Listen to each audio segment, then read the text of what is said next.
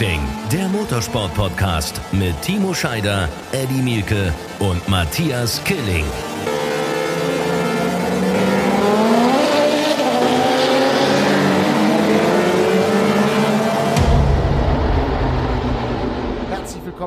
Hier ist Run Racing, der Motorsport-Podcast, mit einer neuen Ausgabe. Wir freuen uns nach einem denkwürdigen Motorsport-Wochenende für euch diese Folge zu machen. Und ich muss es ganz ehrlich sagen, wie es ist. Und Eddie und Timo, ihr beide könnt mir, glaube ich, beipflichten. Wir haben alle einige Nachrichten bekommen zum Thema wo ist die neue Folge dieses Podcasts? Hallo, ihr beiden. Servus in die Runde. Ja, ähm, also äh, nachdem dann der Eddie ja in unsere Gruppe geschrieben hat, Leute, ich kriege lauter Nachrichten, äh, musste ich das bestätigen, ging mir genauso und dir dann in dem Fall ja auch. Ähm, man wird angesprochen, das ist ja immer noch schön, nach wie vor, muss ich sagen. Ähm, und deswegen ist es schön, dass wir heute Abend äh, Zeit finden, das zu produzieren und wieder ein paar neue Dinge rauszuhauen. Ja, mal abgesehen leid, von den Leute. Nachrichten, schön, schönen Gruß auch aus Bremen, äh, mal abgesehen von den vielen Nachrichten, äh, die ich tatsächlich gekriegt habe. Ich glaube, du, Matthias, auch, äh, Timo sicherlich auch. Äh, ich bin am Nürburgring äh, im Paddock. Ähm, es war ja volle Hütte und keiner hatte am Samstag bis 17.10 Uhr irgendwie was zu tun. Ich bin am Nürburgring von so vielen Menschen angesprochen worden. Das hat mich A echt berührt und B auch begeistert und deswegen äh, äh, war dann meine Botschaft, die Timo ja auch erhalten hat, so wie sie war. Wir müssen einfach mal wieder einen Podcast aufnehmen. Ja, und das gut, dass wir den äh, Slot gefunden haben. Wir müssen uns mal chronologisch so ein bisschen äh, aufbauen. Also wie wollen wir es machen? Wollen wir erst über die DTM sprechen? Reden wir über den M2 Cup, weil da interessiert mich natürlich Timos Meinung sehr, der mein Rennfahrerdebüt begleitet hat am äh, Fernsehschirm. Also ich würde vorschlagen, wir reden gar nicht über den M2 Cup. also so schlecht war es jetzt nicht. Also ich würde sagen, da kann man doch mit Stolz Nein. drüber reden, ganz, ganz klar. Äh, ja, oder, und, und wir Spaß, müssen, und ich weiß, und wir müssen über die Formel 1 reden. Natürlich, da hat Timo vor allem sicherlich viel ja, gesehen. Äh, aber das gehört eben auch in Teilen zu diesem Motorsport-Podcast. Ist ja logisch, dass wir da auch mal zumindest das Thema streifen. Aber äh, also DTM oder M2 Cup, was machen wir zuerst? Ihr dürft entscheiden. Ich würde sagen, wir machen Formel 1 zuerst, weil dann haben wir das abgehakt, weil ich habe nämlich nur gelesen und allein die ganzen Zitate, Alonso, Hamilton und so, äh, das ist ja der Hammer, äh, was da abging. Also, Stimmt, eine gute Idee. Die sich da auf die Mütze geben. Also, äh, dann haben wir das weg und dann halten wir die Spannung ein bisschen oben. Bis zum M2 Cup. Ihr seid ja auch Fernseh, Fernsehhasen. ne? Äh, also, Bis zum Weltzwecker. Ja, ich, ich, ja, ich bin ja auch die, ich bin ja auch die Teasing-Maschine und das nennt man mhm. Teasing. Also wir fangen ja, mit der Formel 1 an, gehen dann über die DTM langsam rüber ins Highlight in den M2 Cup. In den M2 Was haltet ihr davon? Von Eddie kommentiert, zumal ich am Wochenende ja auch schon das erste Angebot als Rennfahrer äh, von Audi in Richtung Formel 1 bekommen habe. Ja, äh, ja, aber da also musste die Yoga Love Telto Meditationsschikanen äh, Curbs meiden Linie, äh, die die musste dann noch ablegen. Ja. So, äh, ich habe ich hab im Rennen verschiedene, verschiedene Linien probiert, aber scheißegal. Timo, Formel 1. Ja, erzähl. Formel 1. Also da geht es natürlich ähm, hoch her äh, nach der ganzen letzten äh, Phase, wo Ferrari ja sich einen ähm, einen Bock nach dem anderen geleistet hat, ähm, hat man natürlich jetzt gewart, darauf gewartet, A, kann Ferrari ein bisschen zurückschlagen oder bleibt die Dominanz von einem Max Verstappen ganz speziell, aber auch ein Sergio Perez, der auch äh, stark ist mittlerweile im Red Bull, aber dieses Wochenende wieder ganz klar mal einen auf die Mütze bekommen hat von seinem lieben Kollegen, auch wenn ähm, in der Theorie ja nur Max Verstappen auf Pol stand, der dann wegen einer Motor-Unit-Tausch-Geschichte bestraft wurde, genauso wie Charles Leclerc und einige andere auch, die dann von, von hinten starten mussten. Max Verstappen, Verstappen von 14 losgefahren und äh, ist äh, innerhalb von Runde 1 auf Platz 8 gewesen und dann in kürzester Zeit äh, hat er das äh, Renngeschehen in der Anfangsphase fast schon dominiert, ist eineinhalb Sekunden schneller gefahren als der Rest des Feldes. Ähm, und äh, Ferrari mit Carlos Sainz zu dem Zeitpunkt noch führender haben gar keine Chance gehabt. Ähm, das war, das war so ein bisschen der, der erste Drittel oder erste Hälfte vom Rennen, so von der Reihenfolge her, ähm, was aber schon viel früher schiefgegangen ist. Und da sind wir wieder bei Ferrari. Ferrari hat doch theoretisch zumindest probiert, ähm, dass man sich gegenseitig Windschatten gibt. Man wusste natürlich, Charles steht äh, mit der Strafe, die er bekommt nach dem Qualifying, wahrscheinlich nicht auf Pol, beziehungsweise kann er nicht auf Pol stehen wegen der Strafe. Und äh, dann hat man sich geeinigt, wir geben Windschatten ein, äh, einander. Und was hat Ferrari verbockt? Die haben dem lieben Schal für eine Runde zum Windschatten geben, die weichen Softreifen neue drauf gemacht und hat schön äh, dem lieben äh, Carlos Windschatten gespendet und äh, hat dann am Ende seiner Runde gefragt, äh, was mache ich denn eigentlich mit den Reifen jetzt hier? Und dann hat man sich kurzerhand entschieden, ach, äh, setz noch eine Runde hinten dran und fahr jetzt deine Quali-Runde, weil er hatte eigentlich keinen Reifen mehr, um nochmal einen Schuss zu fahren, der theoretisch zeitlich gesehen danach gekommen wäre. Also auch wieder ein Fuck-up von, von Ferrari, die haben langsam Erklärungsnöte in meinen Augen. Uh, unabhängig davon, dass sie im Rennen. Ja, zumal die haben super stark, die haben ja super stark ja, die Saison begonnen. Ne? Wir erinnern uns. Und alle haben gesagt, alle haben gesagt, die Mercedes-Dominanz endlich vorbei und so weiter. Aber ich habe den Eindruck, bestätige das bitte, Timo, du hast da mehr gesehen als ich oder dich auch mehr beschäftigt, aber die, haben's, die haben sich ja selber versaut. Und zwar nicht jetzt in Spa, sondern eigentlich die Rennen davor auch schon. Ja, ich müsste jetzt nochmal durchzählen. Das sind vier oder fünf Rennen, die theoretisch hätten gewinnen gewonnen werden müssen von der reinen Performance. Dann gab es technische Probleme, dann gab es Strategie-Fuck-Ups. Das gab ja eine ganze Menge von, von Dingen, die Ferrari selber verbockt hat, wo die großen Punkte fehlen. Jetzt sind es 80 Punkte oder über 80 Punkte mittlerweile Rückstand äh, von Charles Leclerc. Ähm, und das ist natürlich jetzt eigentlich schon klar. Die Meisterschaft ist durch und äh, wir hatten jetzt in Spa natürlich eine Strecke, da fährt man Low Downforce, lang geraden. Ähm, da ist äh, der Vorteil von Red Bull äh, Topspeed-mäßig nochmal ganz, ganz eklatant geworden. Die waren deutlich schneller auf den Geraden. Da kann selbst äh, Charles Leclerc mit DRS nur mitfahren teilweise, auch wenn, wenn ein Red Bull mit zugeklapptem Flügel fährt was äh, natürlich nicht einfach ist. Jetzt kommen Strecken wie Sanford in der kommenden Woche oder am kommenden Wochenende. Da sind äh, hoffentlich die, die, die Ferraris mit ihrem Aero-Auto hoffentlich wieder besser aufgestellt. Aber ähm, es bleibt weiter frustrierend, dass, dass äh, tatsächlich Ferrari sich selber immer wieder ein Bein stellt. Neben all, ja. Der, der, der, äh, für, für mich ist das der Hammer, wenn ich mir das angucke. Das erinnert mich so ein bisschen an das letzte Wochenende und an die ganzen Punkte, die Mirko Bortolotti da weggeschmissen hat. Aber dazu ja, kommen wir später. Äh, ich sehe es genauso wie Timo. Also was die da alles ja, mit taktischen Fehlern, mit äh, Boxenstopp-Fehlern und, und, und, was die da an Punkten weggeworfen haben. Ja. Äh, ich wundere mich in so einem Fall dann immer darüber, dass da keine Köpfe rollen. Also ja, mittlerweile gibt es immer mal mehr die Stimme, dass auch der Sportchef dann äh, mittlerweile äh, nicht mehr tragbar wäre. Die eine oder andere Zeitung oder Internetplattform schreibt natürlich das auch schon, weil kurz über lang ist es ja nicht mehr tragbar. Wir reden über ein Multimillionen-Business, ähm, wo so leichtfertige Fehler gemacht werden, Strategiefehler gemacht werden, wo es relativ einfach ist, die zu lösen, wo der Zuschauer selbst zu Hause in der Situation merkt, was macht ihr denn da? Natürlich fehlt zu Hause manchmal auch der komplette Hintergrund ähm, für eine Entscheidung, die man vielleicht im ersten Moment nicht sieht und nachher erklären könnte. Aber zu 80 bis 90 Prozent ist das echt frustrierend, was Ferrari da abliefert. Aber das ähm, nur am Rande, das ist das Sportliche gewesen. Das, was hinter den Kulissen abgegangen ist bei der Formel 1 oder aktuell abgeht, ist fast spannender, muss man sagen. Also einmal äh, im Rennen noch, gerade kurz dazu, gab es eine Situation zwischen Alonso und Hamilton. Ähm, nach Rouge, lange gerade, Windschattenduell. Und ähm, dann fährt Hamilton außen in die Schikane neben Alonso, Alonso innen auf dem Curb. Und die beiden berühren sich. Hamilton steigt auf, überschlägt sich fast dabei. Beide landen aber wieder und beschädigen sich aber trotz allem das Auto sehr stark dabei.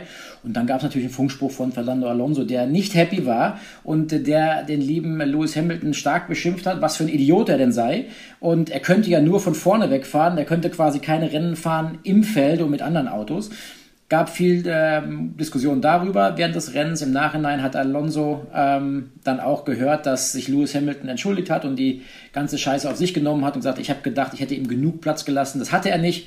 Also Hamilton hat das quasi ein bisschen runtergefahren, das Thema. Die beiden haben nicht miteinander gesprochen. Ähm, da wurde natürlich gefragt, müsst ihr oder werdet ihr miteinander sprechen? Beide haben es verneint und ähm, Hamilton hat die Schuld auf sich genommen. Damit war das Thema, was sehr heiß während des Rennens war, eigentlich auch wieder erledigt. Und spannend dazu ist natürlich gerade die Fahrer. Ähm, äh, Rotation, Karussell. Karussell, genau, das habe ich gesucht. Ähm, was passiert, wer geht wohin? Mhm. Überraschend für mich, Alonso stellt sich gerade sehr stark gegen Alpine, da, der wird Richtung Aston Martin gehen. Da geht ja Sebastian Vettel weg. Ähm, bei Haas, Mick Schumacher, sehr stark in der Kritik. Ein, ein, ein Teamchef, ähm, Günther Steiner, ist relativ wenig Fan von Mick Schumacher. Ähm, mit dem Einstieg von Audi jetzt 2026 hat natürlich jeder irgendwie im Kopf Schumacher, deutsches Team, deutscher Fahrer und so weiter. Ähm, das ist aber noch lange hin und bis dahin muss er irgendwo noch einen Platz finden. Die Frage ist, wo findet er den, ja? Das ist, das ist die große Frage. Interessant fand ich am Wochenende, dass Sebastian Vettel bei Sky äh, den Mick Schumacher über den grünen ja. Klee gelobt hat. Also das war fast eine, also er sagte sogar, er solle sich in Richtung McLaren mal bewerben. Ich zitiere, er sollte mal eine Bewerbung Richtung McLaren losschicken. Da habe ich so ein bisschen mir vorgestellt, wie Mick Schumacher da mit dem Lebenslauf sitzt und irgendwie schreibt, was er alles schon für Erfolge hatte und das dann Richtung McLaren schickt, Richtung Zach Brown. Aber äh, unabhängig davon, das ist ähm, spannend, ne? Das ist da, wirklich spannend und ja, ich habe auch, keine, äh, hab auch keine wirkliche Vorstellung, wo der, wo der Mick hingeht. Ich meine, du kennst ihn, aber wo, wo wäre ein Platz für den? Äh, aber Mettes, jetzt mal ganz ehrlich, ähm, wir haben ja das Wochenende gemeinsam miteinander verbracht. Du bist M2 Cup gefahren, ich habe M2 Cup kommentiert. Äh, DTM hatten wir ja auch noch. Wann hast du das denn alles geguckt? Verdammt nochmal. Also bei mir reicht es gerade mal, bei mir reicht's gerade mal dazu, dass ich äh, die ganzen Nachrichten gelesen habe. Ich habe äh, auf der Rückfahrt Artikel gelesen ich habe, nee, ich habe gucken. Ich habe auf der Rückfahrt, ich schicke mal ein lautes Shoutout raus an die äh, Kollegen von äh, Sportradio Deutschland. Äh, kann man, äh, ah. die ganze, wir reden die ganze Zeit über Sport, die ganze Zeit. Da gibt es keine Musik. Ich weiß, die interviewen nachts. mich immer einmal die Woche. Siehst du? Ja. Ich habe dich da auch schon gehört und äh, ich bin da äh, Dauerhörer auf langen Autofahrten. Ich liebe das, äh, höre das wahnsinnig gerne ähm, und bin da am Start und habe da eben unter anderem diese Interviews von Sebastian Vettel bei Sky. Ja, und das ist ja nicht das Einzige. Ne? Es geht ja, ja. tatsächlich, Schumacher ist für uns natürlich wichtig. Ähm, ich habe auch gerade einen Werbespot bei RTL gesehen, die Ankündigung an Sanford das kommende Wochenende, wo man sagt, die deutsche Hoffnung für die Formel 1 und in unsere Zukunft als Deutsche, Mick Schumacher. Das probiert man natürlich zu pushen. Der Name ist natürlich super. Ähm, aber Ferrari hat zum Beispiel kein Mitspracherecht mehr bei Haas. Das heißt, da ist auch kein Bonus mehr möglich, der von Ferrari-Seiten kommt. Dann gibt es eine Riesendiskussion um Alpine und Piastri, der Formel 2 Champion, beziehungsweise einer, der die letzten Jahre alles gewonnen hat, was er irgendwie unter die Finger gekriegt hat. Ähm, Alpine harte auf den bestehenden Vertrag. Der junge Mann, der nicht mal in der Formel 1 sitzt, sagt, nö, interessiert mich nicht, weil der will eigentlich zu McLaren. Deswegen Ricciardo-Abgang bei McLaren ist auch wieder ein Thema für Aston Martin eventuell oder bei Haas, wo Mick Schumacher geht. Die Frage könnte sein, geht Mick Schumacher vielleicht zu Aston Martin und Ricciardo geht zu Haas, könnte sein und kommt Piastri äh, vielleicht doch zu Alpine, weil sie vor Gericht, das ist glaube ich jetzt heute sogar, heute, gestern, ne, heute, also jetzt diese Woche müsste, müsste jetzt die Entscheidung vor dem äh, Gericht fallen, ob der Piastri-Vertrag Bestand hat bei Alpine und er da fahren muss. Ist natürlich auch ein harter Einstieg. Ah, Musst dir vorstellen. So ein junger Kerl kommt die Formel 1, ja, sagt zum Team ja, erstmal, mit euch will ich nicht. Die haben die, jahrelang haben die den jetzt erstmal gefördert, haben die Geld reingebuttert, Testfahrer gewesen, etc. Ja, die haben doch die Presse die haben doch die Pressemitteilung auch rausgehauen. Das ja, ja, ganz Geile. genau. Ja, also genau. äh, so ne? musste er erstmal einschlagen in die Formel 1. Ich meine, der Junge muss dann auch performen, aber momentan, dass sich zwei Teams schlagen um jemanden, der noch nicht einmal was bewiesen hat in der Formel 1 zumindest, ist schon geil irgendwie. Gab es ja, noch nie. Total. Ja, aber äh, äh, für mich einer meiner Lieblingsfahrer, äh, hast du auch gerade erwähnt, Timo, äh, äh Daniel Ricciardo. Ja. Äh, für mich einer der besten Verkäufer der Formel 1 äh, in den letzten ja. Jahren. Hat ja auch schon Rennen gewonnen.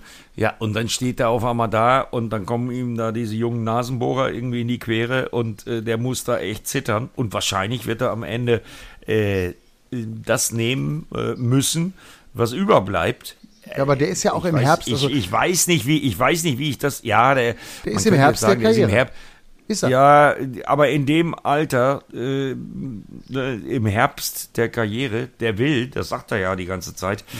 Äh, für mich läuft da irgendwas Ja, die Frage schief. ist, bleibt überhaupt noch was aber über für ihn? Ne? Irgendwas also läuft Frage, da schief. Bleibt überhaupt was über? Das genau. ist das Thema, ja, weil er sagt auch klar, nur Formel 1 kommt für mich in Frage, ansonsten mindestens ein Jahr Pause oder das ist natürlich gefährlich. Ne? Wenn du erstmal weg von der Bildschirmfläche bist, dann ist es ganz schwierig zurückzukommen. Äh, wir, wir haben da Namen wie Nico Hülkenberg in Deutschland, der ja auch einen sensationellen Job gemacht hat in seinen Jahren in der Formel 1 und da als Entwicklungsfahrer bei Aston Martin gut dabei ist, einen Fuß drin hat aber trotzdem interessiert es fast keinen, leider Gottes. Ähm, Kein. Und nee, das kann mit Daniel Ricciardo, Daniel Ricciardo genauso passieren. Hm? Klar. Ich meine, Daniel Ricciardo hat natürlich über die Drive to Survive Doku auf Netflix eine unglaubliche Popularität. Also für mich auch immer noch die Dokumentation, die die Formel 1 auch in ihrem weltweiten Ansehen in Anführungsstrichen gerettet hat. Zumindest deutlich wieder dafür gesorgt hat, dass ein hohes Maß an Interesse an der Formel 1 auch wirklich in der breiten Masse entstanden ist. Und er ist ja da einer der Hauptdarsteller, ne? Und äh, deswegen ist er auch, also der ist schon ein Superstar der also, Formel 1 und vielleicht auch nicht, nicht zu vergleichen jetzt mit dem Giovinazzi oder so, der da in der Formel E jetzt rumgekrebst ist. Ne? Aber der war natürlich auch weg, wobei der war auch irgendwo im Gerede, habe ich jetzt am Wochenende ja. gelesen. Ja, als, äh, als genau. Testfahrer, da gibt es noch Verträge, aber könnte äh, auch noch für Haas sein, weil auch bei Haas, er ist ja Ferrari-Testfahrer, ja, ja. könnte Eben. bei Haas, die ja Ferrari-Motoren fahren, auch noch in Frage kommen.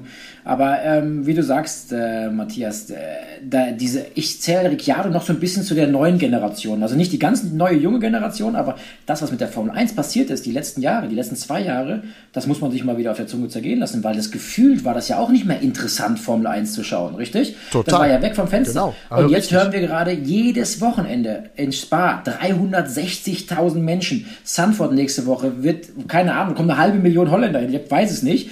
Ähm, und egal wo die gefahren sind, es sind Zuschauerzahlen jenseits der 200, 250.000 jedes Wochenende. Diese Dokumentation, diese Darstellung der Typen, die es jetzt wieder gibt, die coolen Typen, ob es ein Ricciardo ist, ob es ein Lando Norris ist, ob es ein Charles Leclerc ist, ob es ein Lewis Hamilton mit seinem brutalen Charakter ist, der ist zwar am Ende seiner Karriere, aber ist halt ein riesen, riesen Charaktertyp plus dann Erfolg.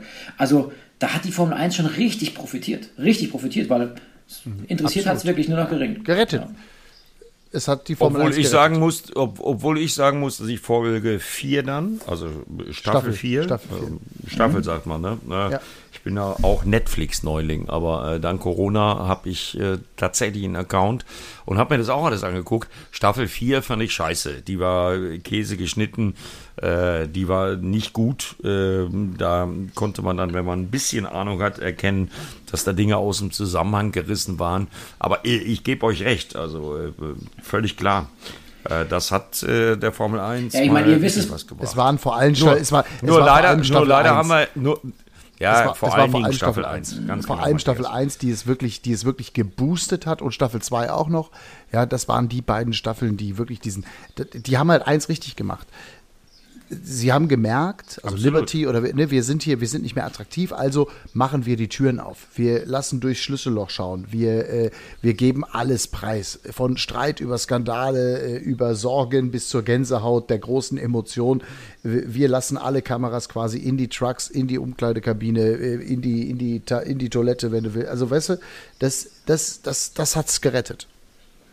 Ja, absolut, gebe ich dir völlig recht. Äh, aber so, das machen wir bei der DTM ja jedes Wochenende. Ja, aber auch nicht so nah dran. Wir versuchen nah dran zu sein und es macht auch große Freude, nah dran zu sein. Und auch durch unsere Experten, durch Timo, durch Mike, früher durch Martin, sind wir natürlich auch nah dran. Aber ich würde mir mal so eine Dokumentation in der Art und Weise auch über die DTM wünschen. Aber ich meine, wir, da, da geht es ja schon los, was Ja, genau. Das Thema ist ja vereinzelt, ja. macht der eine oder andere Fahrer seinen YouTube-Vlog, äh, der cool ist. Die haben mittlerweile ganz viele haben ihren eigenen Content-Creator dabei und probieren coole äh, Kurzvideos zu kreieren am Wochenende. Ist super geil und das ist auch das, was draußen ankommt. Also ich habe heute gerade mit meinem mit meiner meiner Foto- und Videoagentur Pulp Fiction heute wieder was gedreht für meine Schweden-Nummer und da wurde am Tisch gesagt, poste keine Bilder mehr, es braucht kein Mensch mehr. Du musst Videos, Emotionen mit kurzen Videos, die kurzpackend sind, ähm, raushauen. Bilder interessiert kein Mensch. Vielleicht Like, vielleicht kein Like, aber über Videos geht es nur noch. Und das probiert jeder zu machen, aber jetzt kommt der Punkt, was du gerade gesagt hast, Matthias.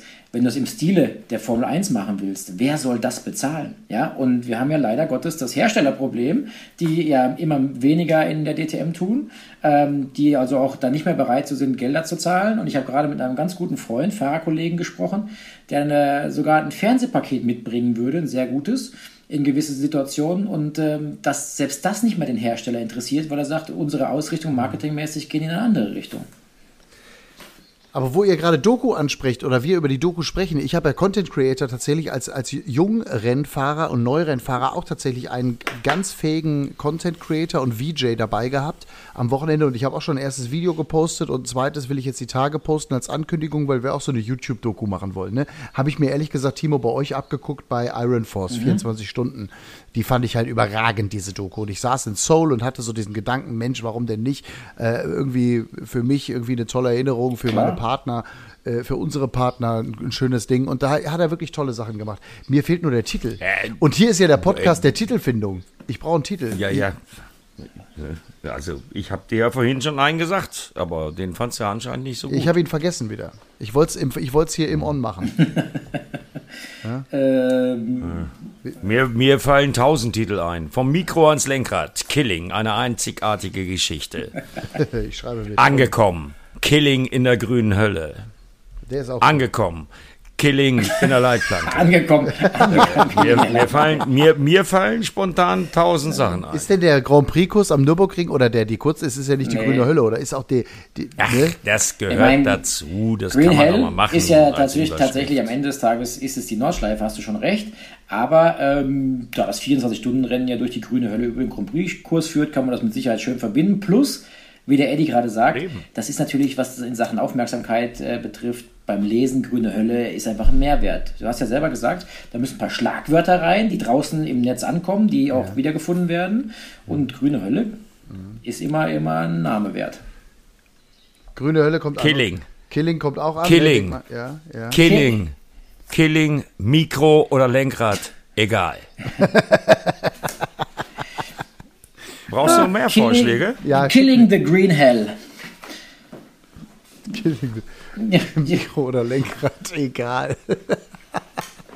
ja, ich bin gerade aber angekommen. Ja, aber also mein ich, Wecker ich denke weiter Wenn euch noch was einfällt in diesem Podcast, ich immer, immer raus. Aber das wird schön. Aber guckt euch das mal an. Bei mir auf Instagram, ich habe da ein erstes Video gepostet, zweite mache ich jetzt die Tage. Ähm, das ist, ähm, und dann hoffe ich, dass wir dann auch eine schöne Doku haben. In der Tat, Timo, für mich eine wirklich ganz, ganz tolle Doku, die die Kollegen äh, gemacht haben für euch. 24-Stunden-Rennen kann ich nur jedem empfehlen. Iron Force, der Porsche, äh, unter anderem mit Timo Scheider. Eine überragende Dokumentation über das geilste Autorennen der Welt. Ja, muss ich sagen, ja. Ich glaub, ja, da bist du auch drin, ne? und nicht so wenig sogar, mein Lieber.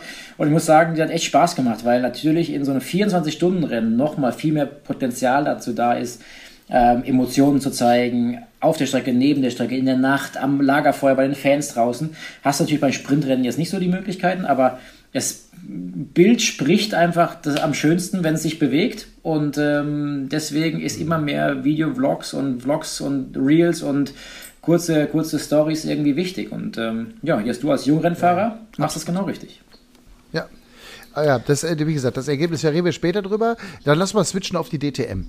Also, ein packendes DTM-Wochenende, was warte mal, warte mal, warte mal, warte mal, warte mal. Oh, Backe. Jetzt, Killing. Ja. ja. Killing. So ein bisschen äh, ja. Dramaturgie, so ein bisschen Theater. Killing. So aus dem Nebel. Äh, drüber reden kann jeder. Machen nur wenige. Ja, ja, das, ich ist, mach's. das stimmt. Das, jetzt gerade kommt meine Frau und bringt mir ein Glas Wein. Herrlich. Das ich Kann ich auch was haben? Danke. Herrlich. Ich auch, wir brauchen noch zwei.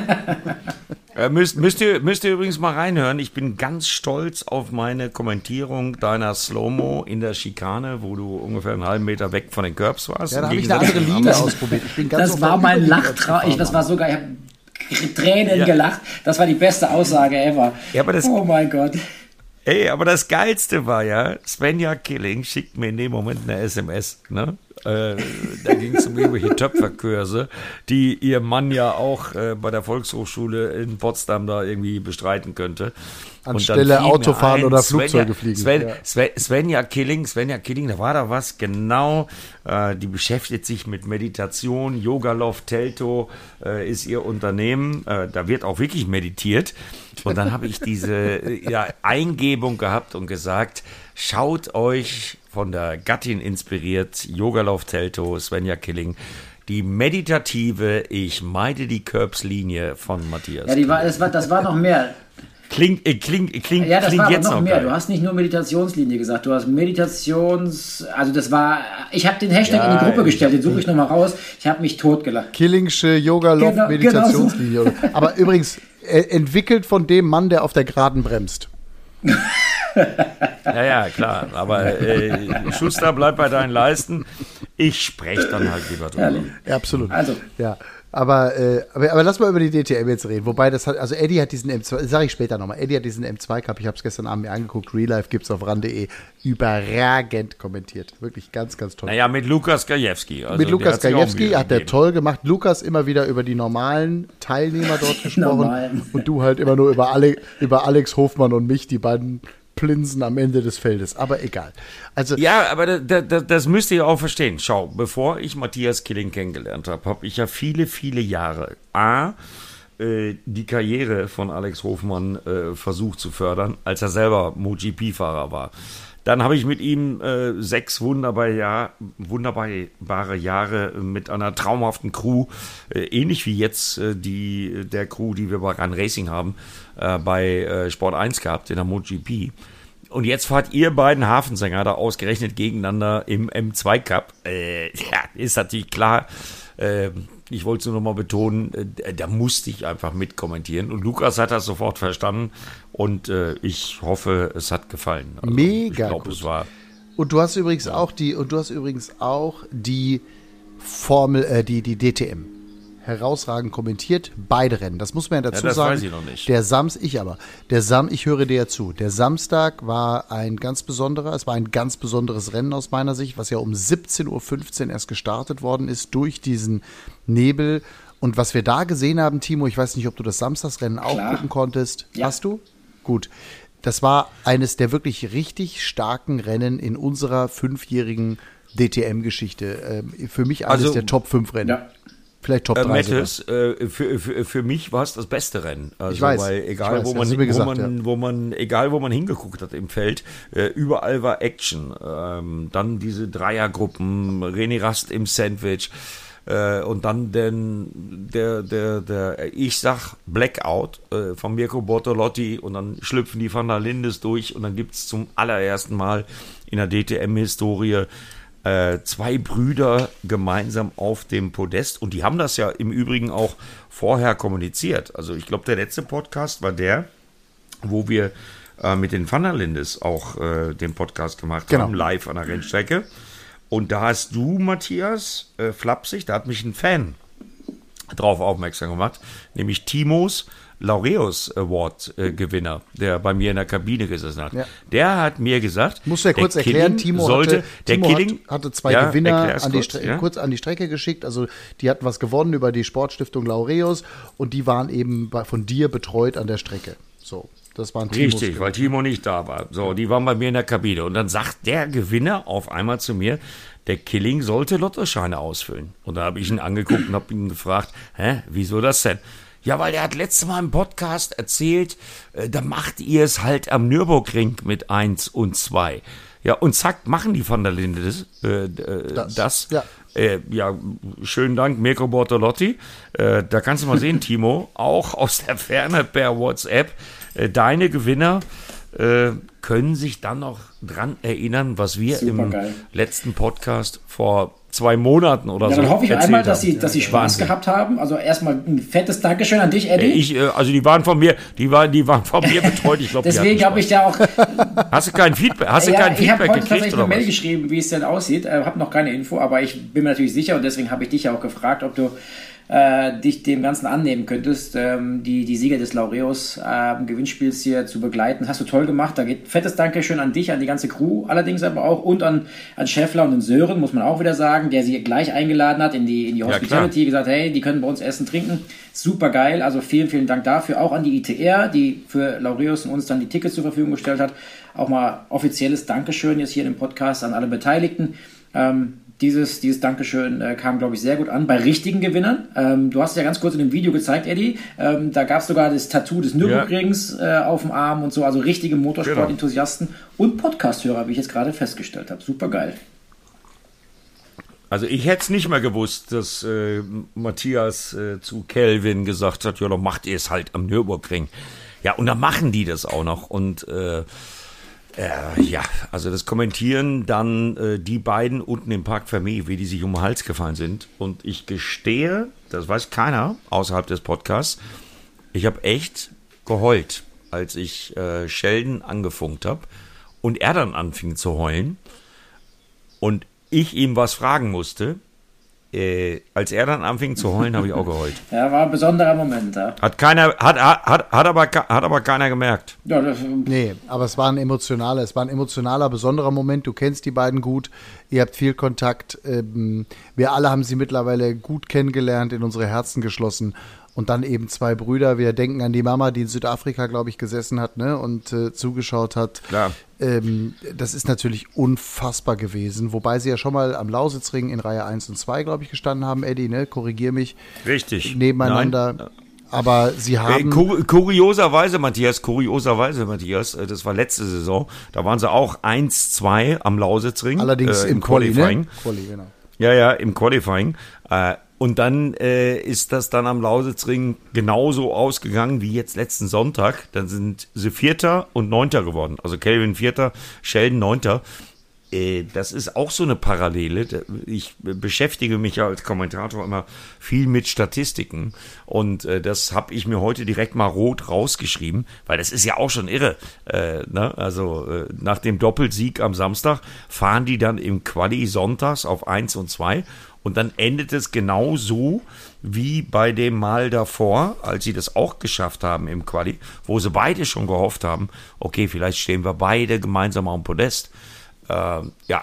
damals war es Vierter und Neunter und jetzt war es wieder Vierter und Neunter am Sonntag. Kann man nicht Timo hoch, äh, hoch genug einschätzen, oder? Die beiden Brüder, die jetzt wirklich, also die sind ja schon lange dabei, aber äh, die äh, an der Stelle hier, Kelvin letztes Jahr lange um die Meisterschaft gekämpft, äh, Sheldon jetzt Meisterschaftsführer, jetzt sind sie im deutschen Motorsport ganz oben angekommen, ne? Ja, also ich meine, man muss sich mal, mal auf der Zunge zergehen lassen, was die da geleistet haben, weil am Ende des Tages ist ja so, diese, diese Auswahl derer, die es überhaupt im professionellen Motorsport auch in der Liga geschafft haben, wo man, wo man gut davon leben kann, ähm, gibt es in der Brüderkombination gibt's nicht. Ja, und das haben die zwei geschafft. Die haben Geschichte geschrieben ähm, mit, dem, mit Platz 1 und 2 äh, als Brüderpaar. Was das für die Familie bedeutet, emotional, verstehen die sich auch noch richtig gut. Die wohnen zusammen. Also es ist nicht so, dass der eine sagt, der andere leck mich doch am Arsch, du machst dein Ding, ich mach mein Ding. Nee, die haben richtig, äh, richtig Spaß miteinander. Die verbringen die Freizeit miteinander. Also es sind richtige ja, ich meine, es ist ja oftmals bei Brüdern so, man ist ein Bruder, man hat herzliche Liebe zueinander,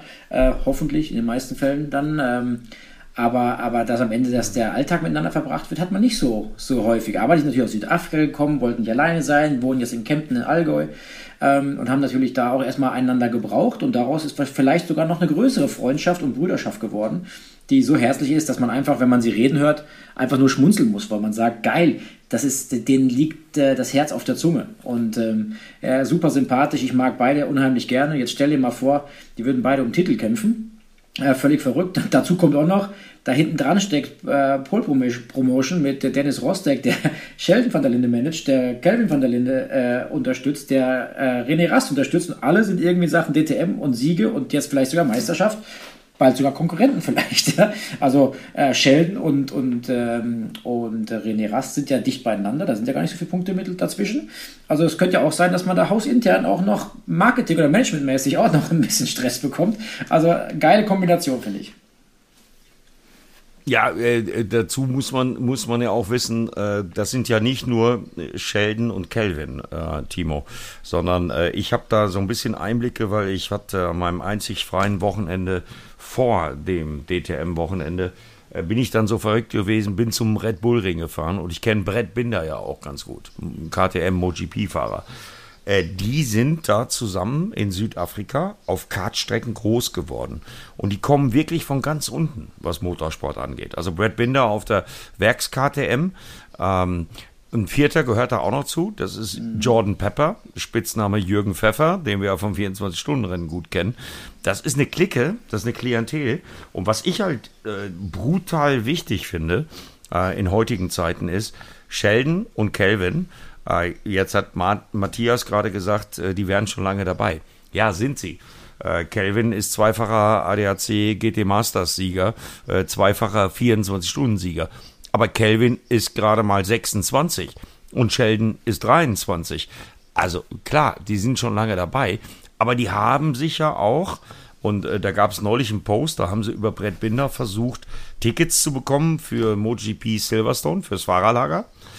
Haben sie nicht gekriegt, weil die Dorner-Regularien sind sehr, sehr streng. Das habe ich ähm, Red Bull Ring auch festgestellt. Ja, dann sind sie aber trotzdem mit Jordan Pepper zusammen, der in London lebt, muss man dazu erklären, äh, trotzdem losgefahren und haben sich dann online irgendwelche Tribünenkarten gekauft und haben in Silverstone auf der Tribüne gesessen, um Brett Binder anzufeuern, äh, der es nicht möglich machen konnte, als MotoGP-Werksfahrer ihnen Tickets fürs Fahrerlager zu besorgen. Also das ist schon, was ich damit sagen will, ist, äh, das ist eine spezielle äh, Truppe. Und so habe ich im Übrigen, das war mein letzter Urlaub vor Corona, Südafrika auch kennengelernt. Also da hält man zusammen. da geht man durch dick und dünn und das leben die Jungs vor. Und äh, mal unabhängig davon, dass wir immer neutral sein müssen in unserer Berichterstattung, die Jungs ja. machen einfach Spaß. Die rocken einfach den Laden, äh, die sind einfach ja. ein Geschenk behaupte ich. Und ich weiß, so lange ist das noch gar nicht. Entschuldigung, dass ich mal reingrätsche. Ähm, meine ja, erste Verbindung zu den beiden ist noch gar nicht so lange her, denn ähm, 2015, 16, wo ich angefangen habe, mein eigenes Formel 4-Team zu äh, kreieren, habe ich einen Zoom-Call nach Südafrika gehabt oder damals einen WhatsApp-Call, whatever es war, mit Papa van der Linde, den van der Linde Brothers und der Mama, die sich darum beworben haben, bei mir im Team zu fahren. Das ist erst 2015, 2016 gewesen. Also so lange ist es noch gar nicht her. Ja. Also die Jungs haben in relativ kurzer Zeit ja. doch sehr großen Erfolg gefeiert, zu Recht. Aber wir dürfen, wir dürfen nicht vergessen, wir machen seit fünf Jahren die äh, DTM. Ja, und im ersten Jahr dieser DTM-Zeit gab es einen, einen jungen Fahrer, damals 18 äh, bei BMW, nämlich Sheldon van der Linde, der in einem ersten Interview from South Africa, wir waren auch alles Greenhörner, äh, und äh, er, er, ich moderierte mit ihm das Interview in Englisch in, in unserer Qualifying-Sendung auf ran.de an einem ersten Wochenende in Hockenheim und sagte dann Thank you so much. Und er sagte ja gern geschehen. Und da habe ich gesagt oh du kannst Deutsch. Ja wir hätten das Interview auf Deutsch machen können. Ja ähm, auch geil. das ähm, ich war da hatte ich ja noch gar keinen Plan also ein bisschen nur, aber da haben wir ja noch nicht so viel gekannt wie heute so, ne? Und, äh, also ich zumindest. Das war eine sehr lustige Situation und ähm, ich habe die auch ins Herz der, geschlossen. Kelvin, der ja nun mich auch begleitet hat in unsere Jux-Rennen-Geschichte, aus denen dann jetzt mein Gaststadt entstanden ist und da sehr eng an mir dran war und immer cool war und auch egal, ja, Im Gegensatz zu Esteban Mut, der äh, es leider verpennt hat und nicht bei mir am Auto nicht war. Nicht bei dir am Auto war. Na, ist auch egal. Aber nee, war, der war äh, zu spät. Das waren ja, also das sind einfach coole Jungs und da gebe ich euch recht und es macht jedes Mal einfach Spaß, sie zu sehen. Und wenn du denen was schreibst, sie antworten auch und es ist manchmal auch nur ein bisschen Gedödel und es ist einfach lustig. Und deswegen hier, ich weiß auch, Sie hören gerne unseren Podcast, deswegen fettes Shoutout rausgeschickt an Kelvin van der Linde, über den wir heute auch noch sportlich reden, denn da gab es ja auch noch mal eine Situation mit Mirko Bortolotti am Sonntag. Aber lass uns doch mal bitte über diese Szene des Tages, es gab viele Szenen des Tages, aber die vielleicht rennentscheidende Szene des Tages sehen, nämlich Mirko Bortolotti auf Platz 2, schiebt in der letzten Kurve so wie es zumindest erst einmal für den Zuschauer aus, den Ferrari von Felipe Fraga von der Strecke und dreht sich selbst und damit waren beide raus. Timo. Ja, es ähm, muss man. Äh, 18 Punkte, ja, der Meisterschaftsführende. 18 also, Punkte. Also wir haben, und er hat es ja selber eigentlich auch schon das eine oder andere Mal in der Saison gesagt. Ähm, du gewinnst so eine Meisterschaft mit Konstanz und Cleverness und ähm, da muss man vielleicht auch nicht jedes Rennen gewinnen. Dazu muss man sagen, Mirko Bortolotti ist gut in der Meisterschaft da gestanden oder steht gut da in Anführungszeichen, äh, hat aber noch nie, ja, ja, steht hat ja aber immer noch, noch nie ein Rennen gewonnen. Also das nagt natürlich an ihm, ähm, aber er hätte natürlich theoretisch immer noch die besten Chancen, äh, um den Titel mitzufahren. Und dann ähm, überkam es ihn dann, ähm, nachdem er schon einige Runden hinter Frager hinterhergefahren ist, schneller war, aber der Ferrari war geradeaus zu schnell. Ähm, Traktion war äh, auch nicht so seine, seine Stärke im Vergleich zu dem ähm, Ferrari. Äh, und dann hat er eine Situation aus der Schikane gehabt, wo er dann doch wirklich eng dran war und dachte, Mensch, jetzt probiere ich es dann aus der Ecke oder in diese letzte Ecke rein, wo es innen noch ein bisschen feuchter war. Ja, äh, im ersten Moment musst du sagen, sag mal, wie dumm bist du eigentlich? Warum probierst du das? Ähm, in Sachen Meisterschaft hast du alle hinter dir, die dich momentan in deinem Umfeld Sachen Meisterschaft gerade gefährden. Ähm, aber er hatte halt in seinem Kopf äh, das Racer gehen und hat gesagt, da habe ich eine Situation, die will ich ausnutzen und ähm, er hat es probiert und die ging schief. Ja. Äh, ja. Timo, Timo, äh, um das mal klarzustellen, du hast uns ja zugehört. Ne? Ich weiß nicht, wie du das beurteilst, was, was äh, Mike und ich äh, sowohl Samstag als auch Sonntag dann mhm. analysiert haben. Aber ich stehe dazu und äh, Mirko ist über 30, äh, ist ein erfahrener Rennfahrer, ist Lamborghini-Werksfahrer. In dem Moment, da packe ich doch nicht den Holzhammer aus, sondern da warte ich doch ab und nehme die Punkte für Platz 2 mit nach Hause, weil der hat 29 Punkte verdammelt, ja. die er eigentlich sicher gehabt hätte an dem Wochenende. Äh, erklär mir das bitte mal als Nicht-Rennfahrer. Und ich bin ja der Einzige in der Runde, der kein Nicht-Rennfahrer ist, weil Matthias ist ja jetzt einer. Äh, erklär mir das bitte mal, äh, das kann doch nicht sein. Das muss er doch wissen ja. mit so einer Erfahrung. Das Enttäuschende das ist doch Erfahrung. Das ist genau das, was du sagst. Deswegen ist es enttäuschend, ähm, denn er macht einige Jahre auf einem extrem hohen Niveau und sehr, sehr schnellen Niveau und gehört zu dem, den besten GT3-Fahrern in der Welt, würde ich sogar sagen. Ähm, auch mein Tipp für die DTM-Meisterschaft gewesen Anfang des Jahres, wenn ihr euch erinnert.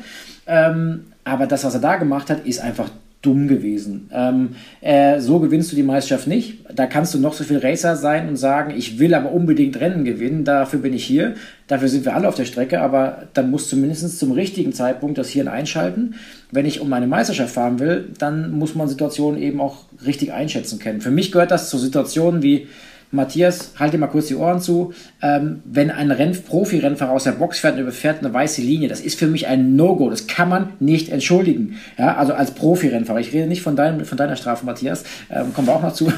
ist dir ja auch passiert. Aber es ist gar, darum geht es gar nicht. Wir hatten das in der Vergangenheit, Mercedes-Kollegen, die aus der Box rausfahren, die seit 15 Jahren Rennsport machen, die 10 Jahre Profi sind, die fahren über die weiße Linie bei Boxen ausfahren. Das sind Sachen, die dürfen in meinen Augen nicht passieren. Dann hast du da nichts verloren. Dann ist irgendwas im Kopf in dem Moment nicht klar.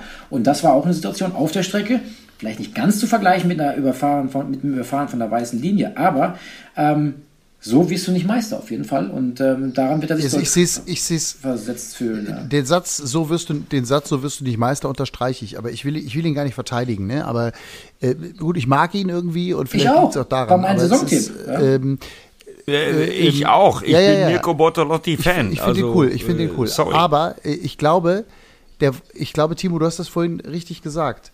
Der wollte einfach das Rennen gewinnen. Ja. Und zwar, der wollte einfach beide Male gefühlt das Rennen gewinnen. Gut, am Sonntag äh, war klar, er wird es nicht gewinnen. Da war es eine Position, glaube ich, um Platz, was war es? Äh, drei und vier, ne? Vier, fünf. Vier, fünf, genau. Ähm, aber er, der, also ich habe das ja jetzt auch gemerkt, in Ansätzen und nicht mal ansatzweise vergleichbar. Und trotzdem habe ich zum ersten Mal gespürt, wie es ist, wenn sich das Gehirn im Rennauto so ein bisschen ausschaltet. Denn ich habe mich ja auch in dieser Kurve weggedreht, obwohl eigentlich das Rennen gelaufen war und die Messe war gelesen und ich war irgendwie fein und alles war gut. Und trotzdem hatte ich auf einmal in meinem Kopf, äh, ich muss jetzt pushen. Ich will jetzt nochmal diese Bestzeit, die ich hatte, nochmal versuchen, in Runde 17 des Rennens oder 16, was es war, äh, jetzt noch einmal zu schlagen. Obwohl der Reifen im Arsch war, der war schon wie so ein Ballon aufgepumpt irgendwie, weißt du, äh, Druck schon bei 4 Bar gefühlt. Also das, äh, da war also nicht mehr viel. Und trotzdem habe ich gedacht, ich muss jetzt hier nochmal Vollgas geben, obwohl ich einfach nur hätte ganz sauber zu Ende fahren müssen. Das, ja, ist, jetzt mit Bortolotti, das ist mit Bortolotti nicht Matthias, vergleichbar. Aber trotzdem, ich, ich habe aber auch keine Erfahrung. Du bist, du bist ein Journalist. Ja. Du bist ein Journalist, ja. der dann Gaststart macht. Ich weiß, Mirko Bortolotti ist Lamborghini-Werksfahrer ja. und Profi. Aber äh, am Ende sorry. sind wir, nein, aber am Ende sind wir alle Menschen. Und am Ende wollte er an der Stelle das Rennen gewinnen. Und am Ende hat er auch für übrigens eine Action gesorgt. Das hat ja dann auch irgendwie das ganze Rennen aber durcheinander geworfen. Und das war für uns, ich nenne uns ja immer die Zirkuspferde, äh, inklusive der Fahrer und der Mechaniker und alle gemeinsam. Und wir wollen den Zirkus irgendwie groß machen und dass der Zirkus die Zuschauer unterhält. Äh, hat es ja, da, ja dafür auch noch gesorgt. Das hat er natürlich nicht gemacht, um Zuschauer zu unterhalten, das ist mir auch klar.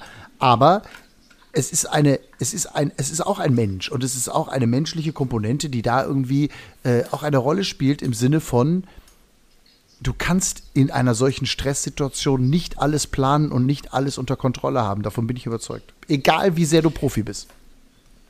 Da, da, hast du völlig recht. Das sind ja auch Millisekundenentscheidungen, genauso wie bei uns im Kommentar. Deswegen bin ich zum Beispiel froh, dass ich heute äh, mit der Presseabteilung vom Gottfried Grasser Racing Team Kontakt hatte. Die haben sich dann den Sonntag äh, auch nochmal angeguckt und äh, der Florian, äh, der hervorragende Arbeit leistet da bei den vier Autos von Gottfried Grasser, äh, ja, die haben mir und Mike komplett zugestimmt. Äh, das ist dann für mich auch immer beruhigend. Ich betone es nochmal, ich bin Mirko Bortolotti-Fan. Äh, das tut mir dann auch leid, wenn ich dann in so einem Moment äh, harte Kritik äh, äußern muss.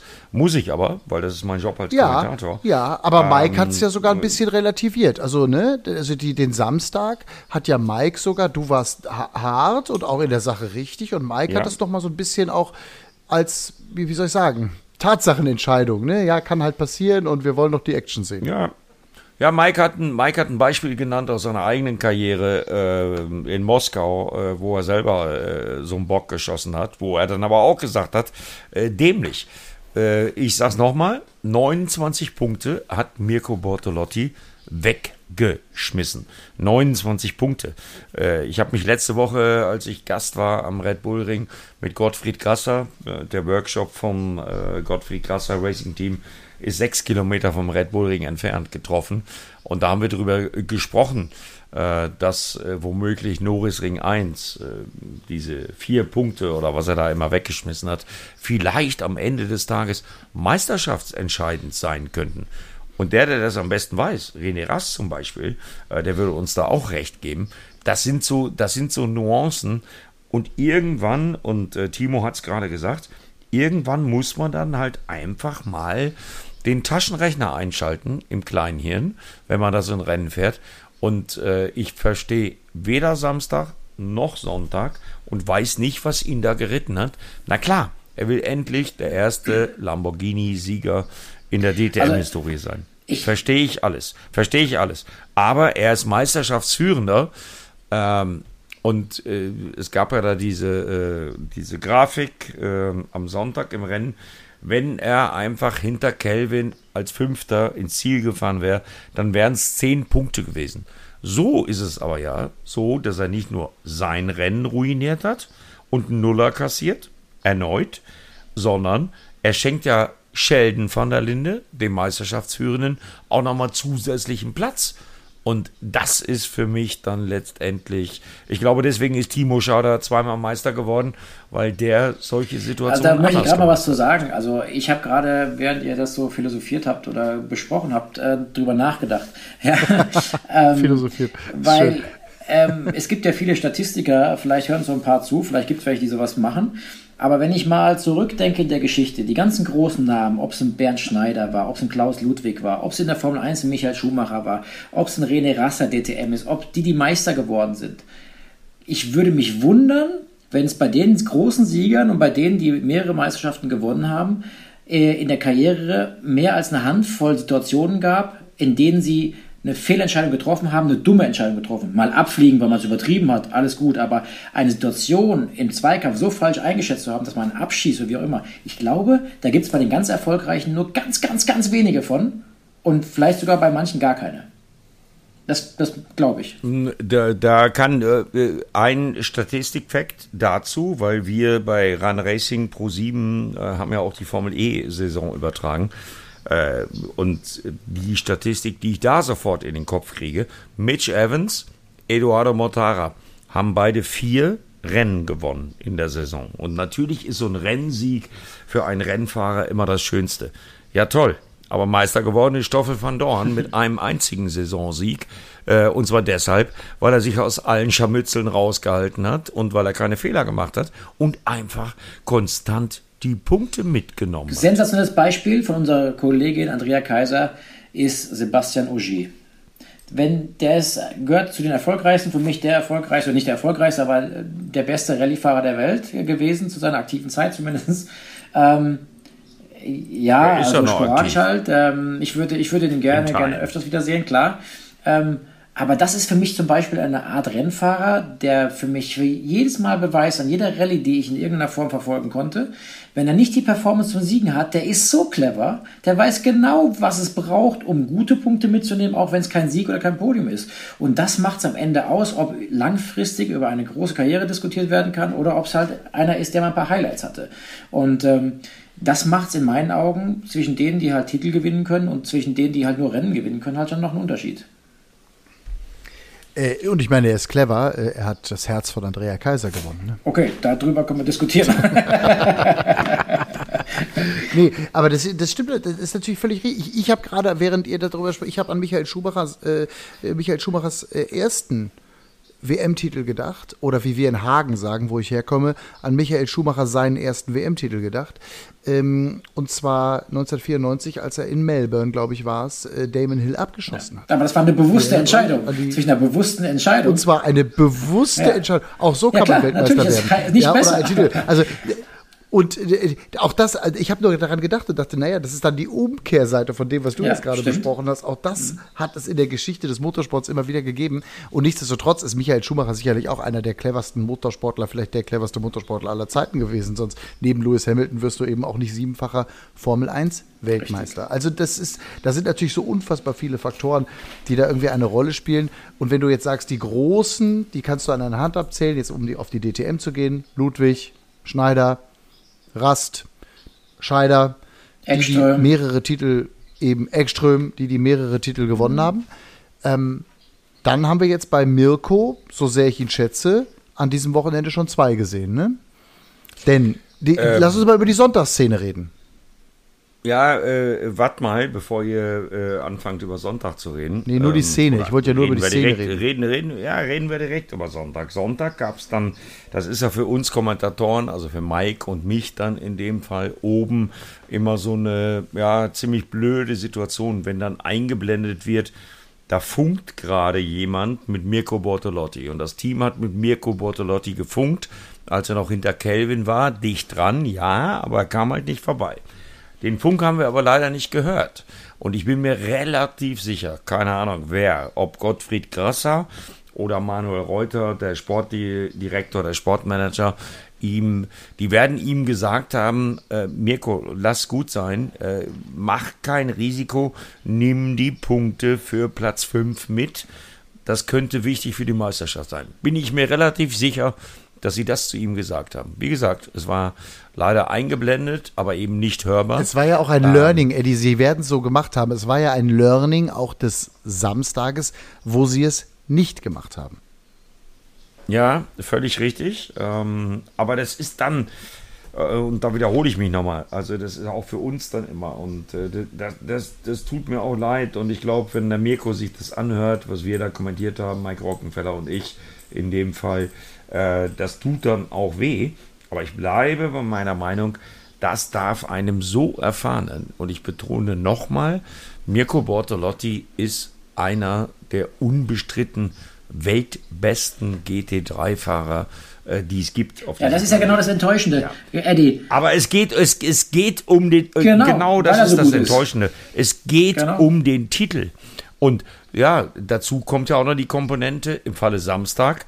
Äh, der versaut dann auch noch Philippe Frager, der der Mann des Rennens gewesen wäre am Samstag, äh, was dann irgendwann um 17.10 Uhr gestartet hat.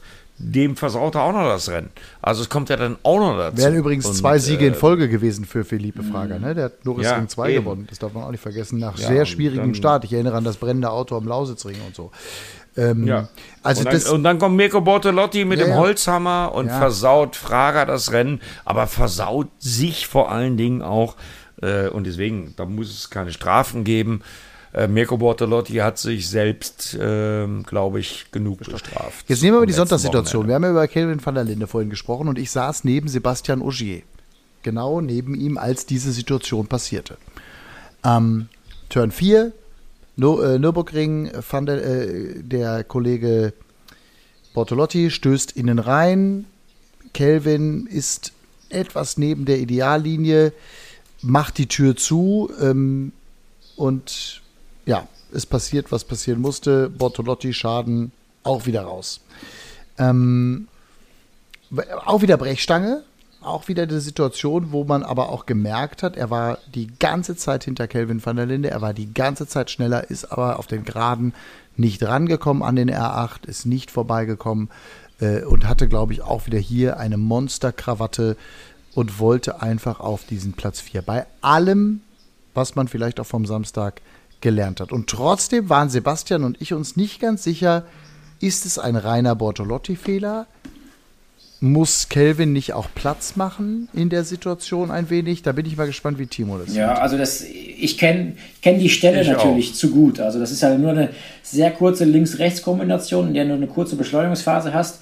Und das war auch die Linie, wo Kelvin war. Also der ist natürlich diese rechts dementsprechend auf der Ideallinie angefahren. Du sagst, der war ein Stück weit offline. Der war, er, er war ein bisschen weiter ja, links. Ja, ne? stimmt nicht ganz, weil das er so, wirkt natürlich. Aber sonst hätte doch Bortolotti nicht ja, reingekommen. Du fährst ja keine gerade Linie in, die, in diese rechts. Du fährst ja nee, so, so leicht, ja leicht mittig von links an, um dann eben einzulenken. Und mhm, Bortolotti, also okay, Bortolotti ist einfach eine gerade Linie spitz reingefahren. Also der ist ja die, komplett neben mhm. der Ideallinie gefahren. Der ist innen reingestochen.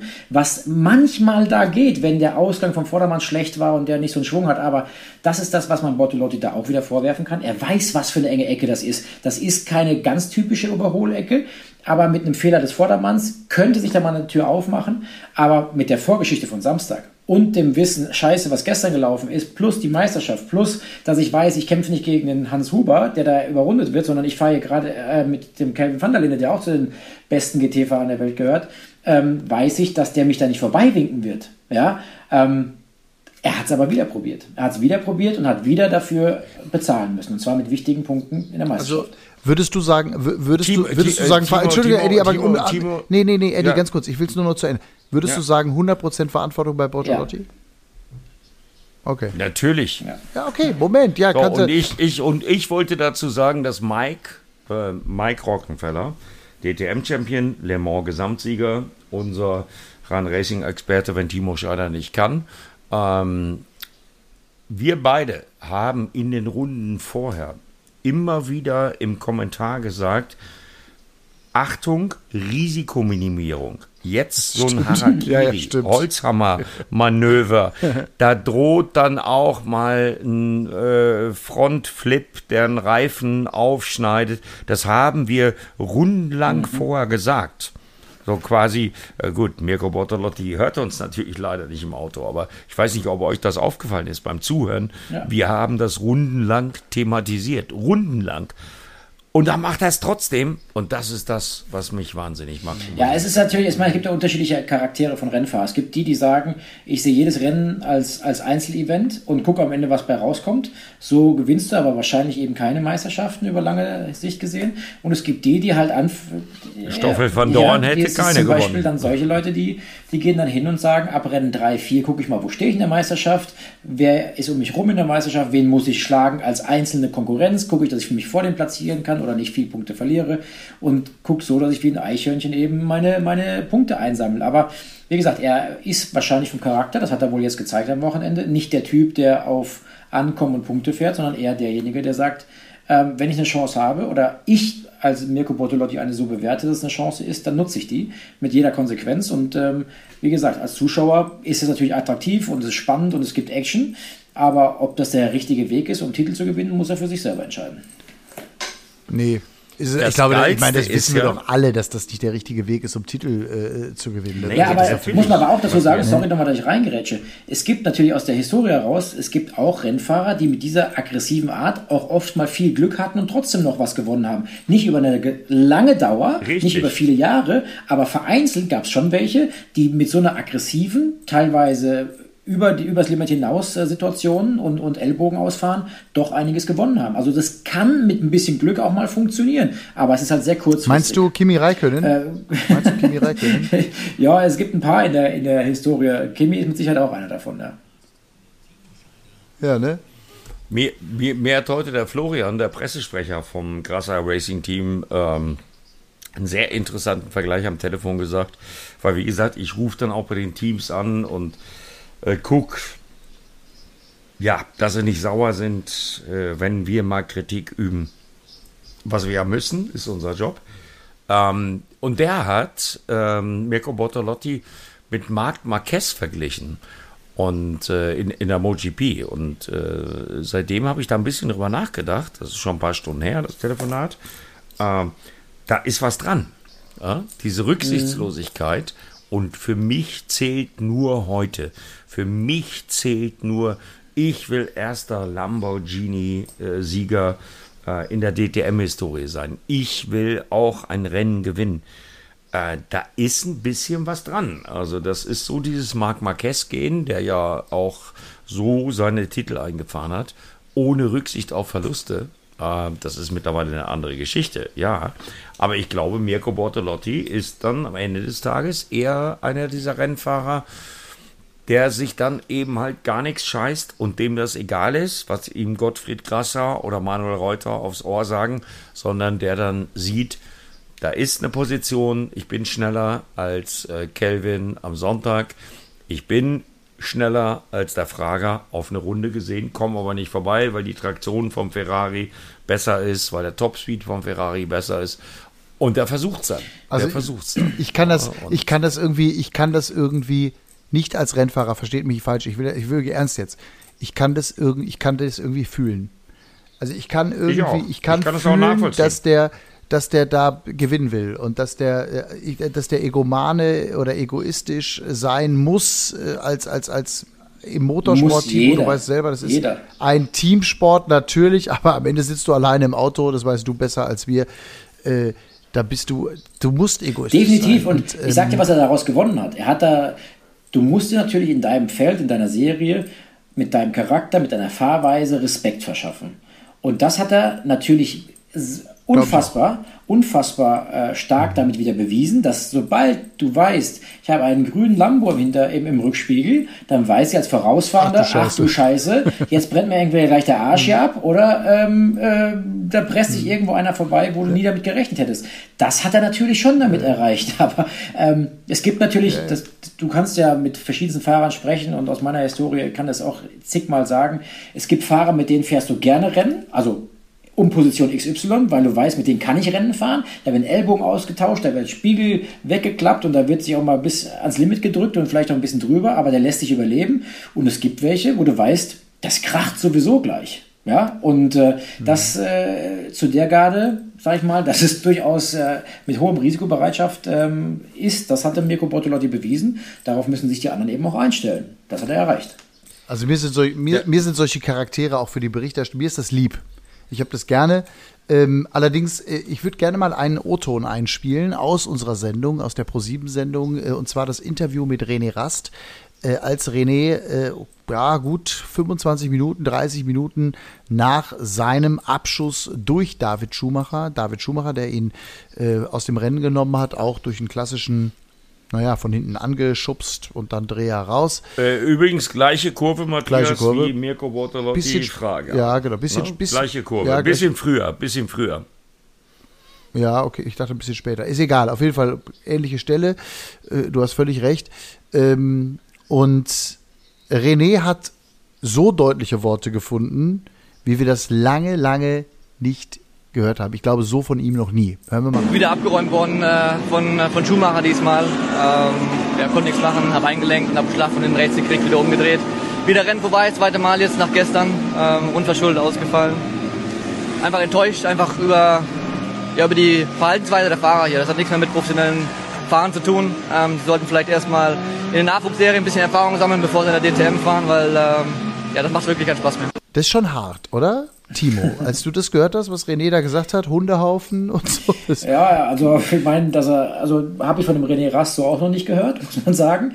Ähm, und dass man nochmal irgendwie in den Nachwuchsserien erstmal gehen sollte und lernen sollte, wie man Auto fährt und Zweikämpfe äh, fabriziert. Ähm, das ist natürlich im Eifer der Emotionen kommt sowas hoch. René, ähm, sag ich mal, war natürlich ultra enttäuscht auch noch dazu, weil er äh, hätte gute Punkte in Sachen Meisterschaft gut machen können und der Verlauf des Samstags bzw. Sonntagsrennen noch viel mehr hat er noch sogar Glück gehabt, wenn ich über René rede, Glück im Unglück gehabt.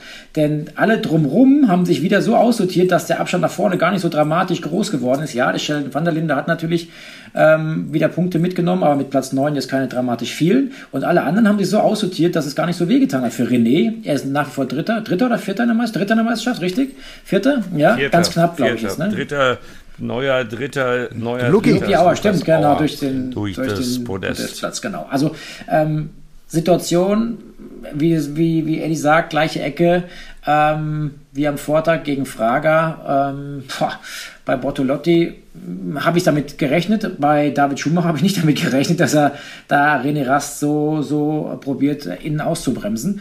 Aber zeigt auch, der ist der junge Wilde, der hat noch nichts zu verlieren, der fährt noch nicht um Meisterschaften und somit verschafft man sich natürlich auch Respekt. Auch wenn das jetzt erstmal blöd aussieht, dumm aussieht, jemanden zu entsorgen, wäre die Situation so gegangen, dass er sich nur ein bisschen durchgeht gepresst hätte und ihn in den Quersteher äh, gedrückt hätte, ohne dass er sich wegdreht, hätte keiner was gesagt. Aber natürlich, wenn es darum geht, dass man jemand von der Strecke schießt, ist natürlich dumm. Auch beide Rennen kaputt, auch dumm.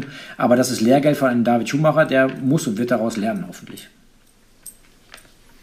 Ja, aber ich gebe René in einem Punkt recht. Äh, und zwar ist es der Punkt, äh, wo René sagt, äh, die müssen andere Strafen aussprechen. Okay, David Schumacher ist dafür bestraft worden. Ja, aber er war eh ausgefallen, sein Auto war auch Schrott und äh, er ist eh ausgefallen. Also die Strafe, fünf Plätze nach hinten oder nee, fünf Sekunden Strafe, glaube ich, äh, im Falle David Schumacher, äh, die ist ja blödsinnig, äh, weil das ist ja dann keine Strafe, weil er hat sich durch die Aktion das Auto eh kaputt gefahren. Also das ist ja dann keine Strafe mehr. Und äh, in dem Punkt gebe ich René recht. Äh, ich sage nur Norris Ring 1 nochmal. Das waren Millionen teurer äh, Samstag. Ähm, ich bin da bei René in, in Teilen, weil äh, die Strafen sind teilweise für mich nicht nachvollziehbar äh, und auch teilweise schwachsinnig, weil es keine Strafen sind. Wenn du sowieso Mist gebaut hast und das Auto eh Schrott ist, äh, dann ist es keine Strafe, wenn du fünf Sekunden kriegst. Ähm, also was soll das? Also da muss man drüber reden. Da ist, glaube ich, ähm, ja, Gesprächsbedarf. Aber äh, freuen wir uns drüber, weil das ist letztendlich die Folge, äh, dass wir halt 28 Autos am letzten Wochenende hatten, die da auf einer 3,6 Kilometer kurzen Strecke äh, alles geben. So, und es gab ja auch diverse Rallycross-Einlagen. Ich erinnere mich an Marco Wittmann, wie er äh, dann versucht hat, ausgerechnet um die Werbebande seines Hauptsponsors rechts oder links drumherum zu kommen, weil Thomas Breining ihn rausgekickt hat. Da gibt es verschiedene Generationen von Rennfahrern, da gibt es verschiedene äh, Ambitionen. Aber äh, das ist doch äh, allemal geiler, als wenn man keine Action hat. Absolut. Teil des Zirkuses, Teil des Zirkuses, Teil des großen, der großen Freude. Maximilian Götz übrigens hat sich ja ähnlich wie René auch noch geäußert hinterher. Ähm, und äh, da haben wir also zwei erfahrene äh, Rennfahrer, die sozusagen auch genau unter dem äh, gelitten haben. Ähm, in der Tat, ich war auch überrascht über die Wucht ähm, die René da bei mir am Mikrofon rausgehämmert hat. Aber es wird sicherlich, wenn ein dreifacher Champion auch in die Richtung sich äußert, im Fahrerlager, im Paddock, da auch in Richtung Spa, Francorchamps in zwei Wochen, könnte ich mir vorstellen, noch eine Menge auch diskutiert werden.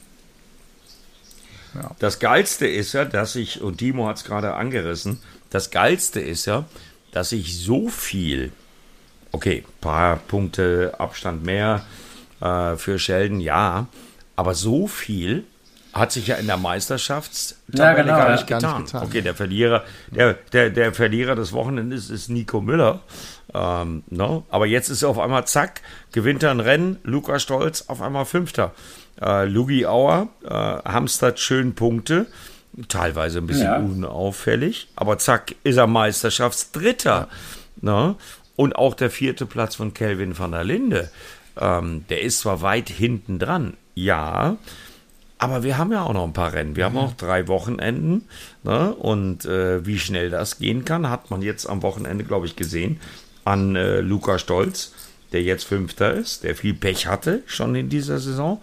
Erster DTM-Sieg, zack, auf einmal bist du auf Platz 5. Ja, du mit so, schnellster, so du kannst ja mit schnellster also Rennrunde und einem Zip, nehmen wir nur die 25 genau. Punkte, da haben wir schon 150 äh, Punkte, die insgesamt noch vergeben werden, plus die Qualifying-Punkte, plus schnellste Rennrunde und so. Also das ist ja noch 150, 155, 160 Punkte sind da ja noch irgendwie auf dem Tableau. Also da völlig klar, dass da noch alle, da ist sogar Nico Müller auch noch in der Lage, irgendwie nach oben mitzuspielen oder so. Aber es ist natürlich auch nicht einfach, es kann natürlich noch viel passieren, ja, gebe ich euch recht. Ähm, aber wenn ich sehe, am Wochenende Wochenende 26, 27 Autos in sieben Zehntel irgendwann gewesen, Alter. Also ich glaube, das gab es das letzte Mal am, am Qualifying. Qualifying. Se, se, sechs, se, 26 ja, Autos. Das gab es am Norrisring in der Vergangenheit Na, mal, wo es drei Kurven gibt. Aber auf so einer mhm. Rennstrecke, da siehst du, A, BOP funktioniert für alle Hersteller, muss man großen Respekt mal da raushauen. Ja. Ähm, und das ja. andere Thema ist einfach, ähm, dass einfach viele brutal gut äh, gute, gutes Niveau in der DTM herrscht, wo einfach viele äh, auch in der Lage sind, Rennen zu gewinnen. Das heißt, du kannst auch mal, und das war ja auch Qualifying Sonntag, du kannst Samstag gewinnen und Sonntag stehst du halt auf 15, 16, 17. Ja, das geht ja ganz schnell. Also von daher, ähm, der Drops ist noch lange nicht gelutscht. Ricardo Feller ist ein gutes Beispiel. Ne? Samstag am Podest, überragendes ja. Rennen. Wie er sich gewehrt hat, ne? holt Platz 3, super. Ja, Sonntag ja, war er nirgendwo. Ja, 25 oder irgend sowas, ne? Also, ja, das ist Wahnsinn. Also, aber das ist auch schön und auch das macht es irgendwie aus. Und ich glaube, da können wir uns wirklich mit aller, allergrößter Freude auf die nächsten Rennen in äh, Spa freuen. Übrigens genau das, ich habe da jetzt am Wochenende auch noch dran gedacht, als ich dann mir die ganzen Geschichten aus Spa von der Formel 1 angehört habe und so gedacht habe, ja, geil, ey, und in zwei Wochen sind wir dann da. Leider nicht mit 360.000 Zuschauern oder mhm. wie viel auch immer, was du vorhin ja. erzählt hast, Timo. Ähm, sondern wahrscheinlich eher mit. Aber, aber mit 27 Autos, die in die Eau Rouge einbiegen werden. Und das ist ja mein äh, Kommentatorenbesteck. Ja. Da freue ich mich jetzt schon drauf. Total. Nach dem Start, erste Mal Eau Rouge, 27 GT3 Autos. Boah, geht mir jetzt schon das Herz auf. Wann war wir in Spa? Vor zwei, zwei Jahren, ne? Genau in der Corona-Saison. Richtig. Saisonauftakt in Spa, genau. Ja, wird toll. Ja. Also da, äh, da, das, das, da können wir mit großer Freude vorausschauen. Super spannender Meisterschaftskampf. Sehr gutes äh, Line-up insgesamt und alles drin. Also ist, ist, ist da eigentlich in einem Zweikampfrennen ja, äh, Killing ja. gegen Hofmann? Nee. Nee, nee, nee, nee. Ähm, da komme ich gleich zu. Aber äh, Timo, wie. Äh, Du, du ich war, wollte dich nur aus dem Konzept nee, bringen. Nee, überhaupt nicht. Nee, nee. Äh, Timo, du warst äh, bei der Entstehungsgeschichte, dass ich in ein Rennauto steige, hier in diesem Podcast. Live mit dabei. Du hast keinen Pfifferling ja, auf ja, mich ja, gesetzt. Keinen. Jetzt wird's, jetzt wird's bitter. Du erinnerst dich. Du erinnerst Gebe ich dir recht. Du, du erinnerst dich. Du hast keinen. Oh, jetzt habe ich Mann. am Wochenende in einem echten Rennanzug, der für mich angefertigt wurde, in einem Helm, der von deinem Helmdesigner designt wurde. Jens Munser von oh. JMD, herzliche Grüße nach Hildesheim, ähm, äh, designt wurde. Ich habe gesagt, der soll ein bisschen aussehen wie der von Timo Scheider oder wie die von Timo Scheider immer. Es war ein kleines Tribute auch an dich. Danke, Schatz. Ähm, was hast du äh, gedacht, als du mich da in diesem Outfit gesehen hast? also äh, ich muss ja ein bisschen zurückspulen ähm, und muss mich jetzt im Nachhinein, beziehungsweise eigentlich schon äh, nach eurem internen Battle, Killing gegen Mielke im, am Norrisring, ähm, dafür entschuldigen und meinen Hut ziehen für die Leistung, die du, mein lieber Matthias, gebracht hast. Weil natürlich, habe ich schon, glaube ich, mal gesagt im Podcast, durch die Historie eines Herrn Mielke, über viele Jahre im Motorsport, wahrscheinlich, weil wir auch äh, Freunde so lange miteinander unterwegs sind, Eddie und ich, habe ich immer das Gefühl gehabt, Eddie und, und Motoren und Rennen fahren und Motorräder sowieso, äh, da, da muss ein gewisses Niveau vorhanden sein. Ja, war aber anders am Ende des Tages, als ich gedacht habe. Also Niveau war schon da. Ähm, halt relativ langsam bei Eddie, aber bei dir war es dann relativ gut, würde ich sagen, schon am, am Norrisring. Und ähm, dann dieses Wochenende dich zu sehen und vor allem das Geilste war, ich habe so geschmunzelt, wie ich weiß ob es bei uns in der Gruppe war oder ob es bei ran.de schon gepostet war. Es war auf jeden Fall so geil, wie du morgens im Auto im Vorstadt sitzt, im freien Training und gesagt hast, ich bin so scheiße nervös. Und das war ein Moment, da habe ich innerlich so eine Freude verspürt. Das war so geil, ähm, das zu erleben, beziehungsweise ich habe Gefühl auf dem Beifahrersitz gesessen, weil, weil ich genau fühlen konnte, wie du dich gerade in dem Moment fühlst, diese Aufregung, diese Anspannung, keinen Fehler zu machen, aber trotzdem sein Bestes zu geben und dass man ein, dass man nicht ausgelacht wird, nichts kaputt zu machen. Ähm, man weiß, die ganze, ganze Belegschaft guckt zu und du hast ja wahrscheinlich mitbekommen in unserem Chat, in unserer Gruppe ähm, ist ja ständig über irgendwelche Dinge gesprochen worden. Ich habe probiert, das eine oder andere noch aus der Ferne irgendwie mitzugeben und äh, so haben es ja viele andere auch gemacht. Da war natürlich schon Druck da, muss ich sagen. Ähm, und wenn du es noch nie gemacht hast, du musst wahrscheinlich jetzt mal oder kannst wahrscheinlich jetzt mal wiedergeben, wie du dich gefühlt hast, vom ersten Meter, bevor es auf die Strecke ging, bis hin zum Rennstart, der dann nochmal das Highlight der Anspannung in meinen Augen ist, den du übrigens schön verpennt hast. Ähm, muss ich sagen. Nee, nee, nee, gar nicht. Den aber komplett hab ich, verpennt. Hab ich nicht verpennt? Erzähle ich gleich, erzähle ich gleich, erzähle ich gleich, okay. was passiert ist. Ich erzähle, erzähle gleich, was passiert ist. Also, pass auf, einmal ganz, also einmal ganz kurz, ich war nervös, wie auch so, also erst haben mich, mich haben ja hunderte Menschen angesprochen an diesem mhm. Wochenende und wirklich, ich habe viele Fotos gemacht und bedanke mich für alle tollen, tollen Hörer und Hörerinnen, die uns, die mich da angequatscht haben und die mir Glück gewünscht haben. Vielen, vielen Dank dafür. Das war total geil. Ich war nervös wie am ersten Schultag. Ich habe mir fast in die Hose gepisst. Ich, ähm, war, es war ein für mich völlig neues Terrain und ich dachte, was tue ich hier? Ach du Scheiße, ach du Scheiße. Ich hatte das Gefühl, ich weiß nicht, wo alle Knöpfe im Auto, dass ich da genau weiß, welcher Knopf wofür ist. Da war DSC, FSD, keine Ahnung, dies, das, jenes, Regen, Abstimmung, äh, trocken. Äh, trocken ist blau, Regen ist grün. Weißt du, wer denkt sich denn sowas aus? Macht doch den Regen blau. Dann mit so irgendwelchen Kontrollleuchten. Ich war froh, dass ich einen Klimaanlagenknopf gefunden habe, weil es war auch ganz schön heiß äh, in dem Ding. Aber freies Training, dann fährst du da raus und dann fährst, bin ich da irgendwie gefahren und dann irgendwie zehn Sekunden hinter der Spitze und so und das habe ich aber gar nicht gewusst und dann merkte ich aber so von Runde zu Runde, dass es besser wurde und am Ende waren es dann im freien Training 4,2 Sekunden hinter der Spitze und im Qualifying 3,8 Sekunden hinter der Spitze und damit war ich dann total relaxed und total zufrieden.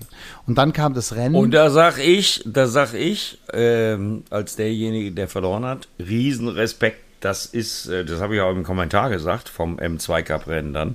Du hattest einmal eine Sequenz, da warst du zwei Runden lang schneller als Alex Hofmann und Co., die vor dir waren. Mhm. Also da kann ich nur sagen, Riesenrespekt, weil äh, ich bin ja der Loser in dieser Geschichte. Nein. Äh, aber äh, äh nein, äh, das ist eine Spaßgeschichte, kannst du ja gleich auch nochmal erzählen, wie es entstanden ist. Äh, Riesenrespekt.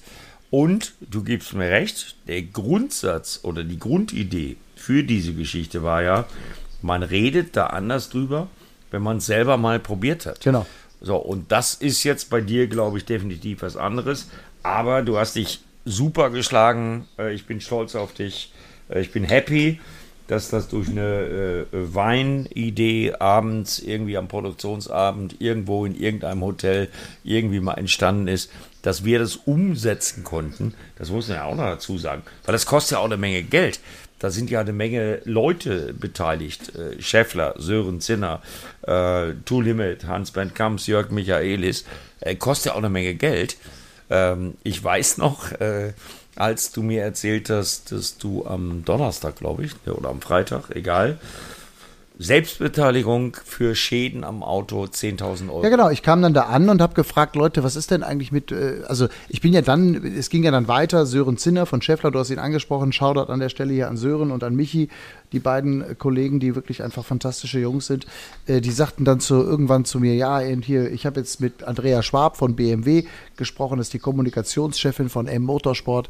Äh, Matthias, du fährst jetzt einen Gaststart. Willst du? Äh, ich sag, bist du bescheuert? Ja, ja, die, die ist total heiß drauf und so und wir machen das jetzt. Okay, dann machen wir das. Dann musste ich eine Lizenz machen, dann habe ich einen Lehrgang gemacht, dann habe ich äh, äh, Fahrtraining gemacht auf diesem, auch auf diesem Auto, alles ne, innerhalb kürzester Zeit natürlich komprimiert, aber mit eigenem Trainer und so, dass ich da irgendwie klarkomme. Und du hast völlig recht, Eddie, das kostet ja einen Haufen Geld. Also BMW hat sich da echt das was kosten lassen. Äh, die äh, ja, äh, Schefflers. Äh, riesen, riesen, riesen Shootout an Andrea Schwab. Ja, ne? genau, also. genau. Also Andrea hat da wirklich, also ich habe heute mit ihr noch lange telefoniert. Tolle Frau, tolle, tolle Abteilung, tolle Mitarbeiter. Also fantastisch. Äh, die hat da wirklich äh, das auch daran geglaubt und fand es cool und ähm, dann habe ich, dann höre ich auf einmal, dann bin ich zu den Machern da von True Limit gegangen und gesagt, sag mal, was ist eigentlich, wenn ich hier die Kiste in Dreck setze, was passiert denn dann? Ja, Selbstbeteiligung 10.000 Euro. Hast du auch unterschrieben? Ich sage, auf einem von den 100 Zetteln, die ich da hatte, ja, okay, alles klar. Dann habe ich die Andrea angerufen, ich sage, Andrea, 10.000 Euro, bist du irre? Was mache ich denn jetzt? Und dann äh, hat die gesagt, ja, nee, das, das ist schon alles abgedeckt und so, mach dir keinen Kopf. Also alles gut. Und dann war ich beruhigt und äh, dann äh, bin ich dann auch eingestiegen und bin dann auch gefahren. Ja, aber dann hättest du ähm, auch schnell fahren können, dabei, oder? Warum bist du dann so gefahren wie gefahren? Ja, ja bin ja voll gefahren. Ich bin ja, ich bin ja voll gefahren. Zumal ich habe dreieinhalbtausend Euro, ich habe dreieinhalbtausend Euro Schaden. Ehrlich? Mit der, mit der Leitplanke? Mit ja. dem Kontakt? Ja, ja, dreieinhalbtausend. Hm? Boah, das sah aber nach nichts so, aus. Aber das war gar ein Küsschen. Nee, nee, äh, also. Frontlippe komplett kaputt, Scheinwerfer kaputt. Ähm, und ah, Scheinwerfer ist teuer. Äh, der, der Chef, der, der, allein der Scheinwerfer 800 mhm. netto. Aber ich habe äh, ich hab mit dem, ähm, ich habe äh, der, der Chefmechaniker vom M2 Cup, mit dem hatte ich zusammen den Lizenzlehrgang, der Thomas, super Typ, ganz netter, äh, wir haben uns super verstanden ähm, und der hat mir das alles dann erzählt und so, was ich da für einen Schaden angerichtet habe. Aber der hat gesagt, ah, ist nicht schlimm, ist nicht schlimm, machen wir alles wieder heile. So, und, ähm, aber um ganz kurz, das, was keiner gesehen hat, und da bin ich wirklich dankbar für, und das erzähle ich jetzt hier exklusiv in diesem Podcast. Keiner hat es gesehen, weil es nicht im Bild ja, war. Jetzt bin ich gespannt. Ich habe mich in der Einführungsrunde gedreht. Ach, du warst Im das. Im Ernst? Ja, weil da waren, da waren Flaggen, also ich habe das ja kommentiert, da waren Flaggen.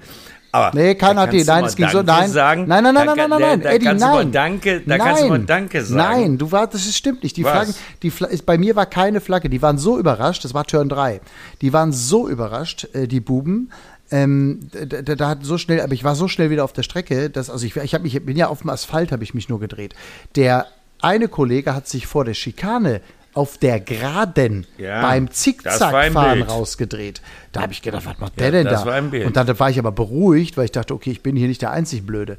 Ich bin ja nicht der einzige Idiot. ich habe mich äh, in Turn 3 rausgedreht. Also ich habe mich in Turn 3 auf, aber nur auf dem Asphalt ein bisschen gedreht, aber diese kalten Reifen, Timo, Wollte ich gerade sagen. das ja. ist ja Also, ey, kalter Asphalt, Das kalte Reifen. hört sich jetzt total bescheuert Das waren an. ja 13, drei- 13 Grad Asphalttemperatur. Mhm. Und wie schnell das dann geht, dass so ein Reifen auf die Temperatur kommt, dass man da gut mitfahren Ja, das ist genau das Problem. Also Ähm, das hört sich ja jetzt total bescheuert an, dass man sich dreht in der Einführungsrunde, wo man ja nicht unter Rennspeed fährt. Aber äh, für alle Zuhörer da draußen, das kann man sich nicht vorstellen, was ein kalter Slickreifen auf kaltem Asphalt bedeutet. Das ist wie mit Turnschuhen laufen auf Eis ähm, und probieren irgendwie mal schnell wegzulaufen. Das funktioniert nicht. Ähm, da ist, deswegen muss man die Räder warm fahren, Temperatur und Reifenluftdruck aufbauen. Und wie du sagst, der andere Kollege hat sich beim geradeausfahren, in Anführungszeichen wahrscheinlich beim geradeausfahren, sondern beim Räderwarmfahren gedreht. Warum? Weil natürlich Beim Räderfahren durch sehr links, schnelle links, Lenkbewegung links, rechts. ähm, natürlich sehr viel Seiten Querbeschleunigung probiert aufzubauen und dadurch natürlich die Temperatur erzwingen will. Und da kann das doverweise tatsächlich mal passieren. Ist natürlich peinlich auf der einen Seite für jemand, der Profi ist, für andere, die das nicht jedes Mal machen, äh, ist das gar nicht peinlich, weil, wie gesagt, das geht so schnell, das Doch, passiert auch Profis mal Doch, wieder. für mich war, also Timo, für mich war das in dem Moment, da war ja das mit dem anderen noch nicht passiert, das war ja dann sechs Ja, ja, Kurven ich später weiß, mhm. oder fünf Kurven später, aber ich war, mir war das so peinlich in dem Moment und zwar nur vor diesen beiden Streckenposten, die wir dazu geguckt haben in Turn. Wirklich, das war so schlimm. Aber um mal eins vielleicht auch zusammenzufassen, ähm, diese Erfahrung machen zu dürfen und seit fünf Jahren Formel E und DTM Berichterstattung machen zu dürfen, ist für mich genauso wie für euch ein unfassbares Geschenk, dass wir das machen dürfen. Aber jetzt noch einmal auch in diesem Auto gesessen zu haben und das Gefühl zu haben, was das auch bedeutet, was das auch für ein Stress ist. Ähm, und das ist ja tatsächlich jetzt, ich sag mal, der kleinste Cup, die, die, die dritte Liga, wenn du so willst, ja. Aber und trotzdem hatte ich irgendwie, und ich war ganz hinten auch noch, aber trotzdem hatte ich irgendwie Stress und trotzdem war ich, wollte ich irgendwie gut sein und trotzdem wollte ich irgendwie versuchen, das Beste zu machen und auch allen Fotowünschen und Fans und auch allen PR-Terminen, gab eine Menge PR-Termine drumherum, auch gerecht zu werden, plus unsere Sendungen zu, äh, zu moderieren, die wir nun auch mit großer Freude und auch, wie ich finde, mit viel Qualität auch abgeliefert haben am Wochenende. Das war wirklich ein stressiges Wochenende mit viel Spaß und viel Freude, aber diese Erfahrung machen zu dürfen, wie du als Rennfahrer da denkst, was da alles auf dich einprasselt. Da sagt er zu mir, ja, was willst du denn für Luftdruck? Ich sage, ja, keine Ahnung, ey, weiß ich doch nicht. Ja, äh, wa- was willst du hier, was willst du da? Was, äh, Abstimmung am Auto, Dings, Bums. Äh, Ich sag, Thomas, bitte mach, was du willst. Also, ja, ich hauptsächlich weiß, wo das Ding angeht, so ungefähr. Ja, ja, äh, und okay. Und, und wenn ich, und dann Datenanalyse. Ja, hier, der, da die Bremse mehr kommen lassen. Dann mit dem David Kolkmann, Fahrercoach vom M2 Cup, habe ich da zusammengesessen, haben uns die Daten angeguckt. Das, was ja der René Rast stundenlang macht, der hat immer, wir reden ja immer darüber, der macht Daten. Ich habe aber keine Ahnung, weil bis heute wusste ich nicht, was das bedeutet in der Tiefe im Detail. Jetzt habe ich es mal ansatzweise gesehen, was das bedeutet, Daten zu machen. Ja, und über, über Bremse lösen reden und über wann ans Gas und dies und das und in welchem Winkel das Auto stellen, um aus der Kurve Eingangsgeschwindigkeit, Ausgangsgeschwindigkeit, Scheitelpunkt, Apex, bla bla. Also ich war wirklich, ich war in so einem, ich war wie in so einem Monstertunnel irgendwie. Und das war einfach eine tolle Erfahrung. Und Eddie, am Ende begann alles mit einer bekloppten Idee. Und dank dir Äh, ich habe äh, die letzten zehn Minuten gar nichts gehört. dank dir, meine ich ernst, dank dir durfte ich diese Erfahrung machen. Und ich habe damals dir die Fahrt im René Rast Auto geschenkt, im Meisterauto. Und ich bin, da bin ich auch glücklich, dass ich dir das schenken konnte.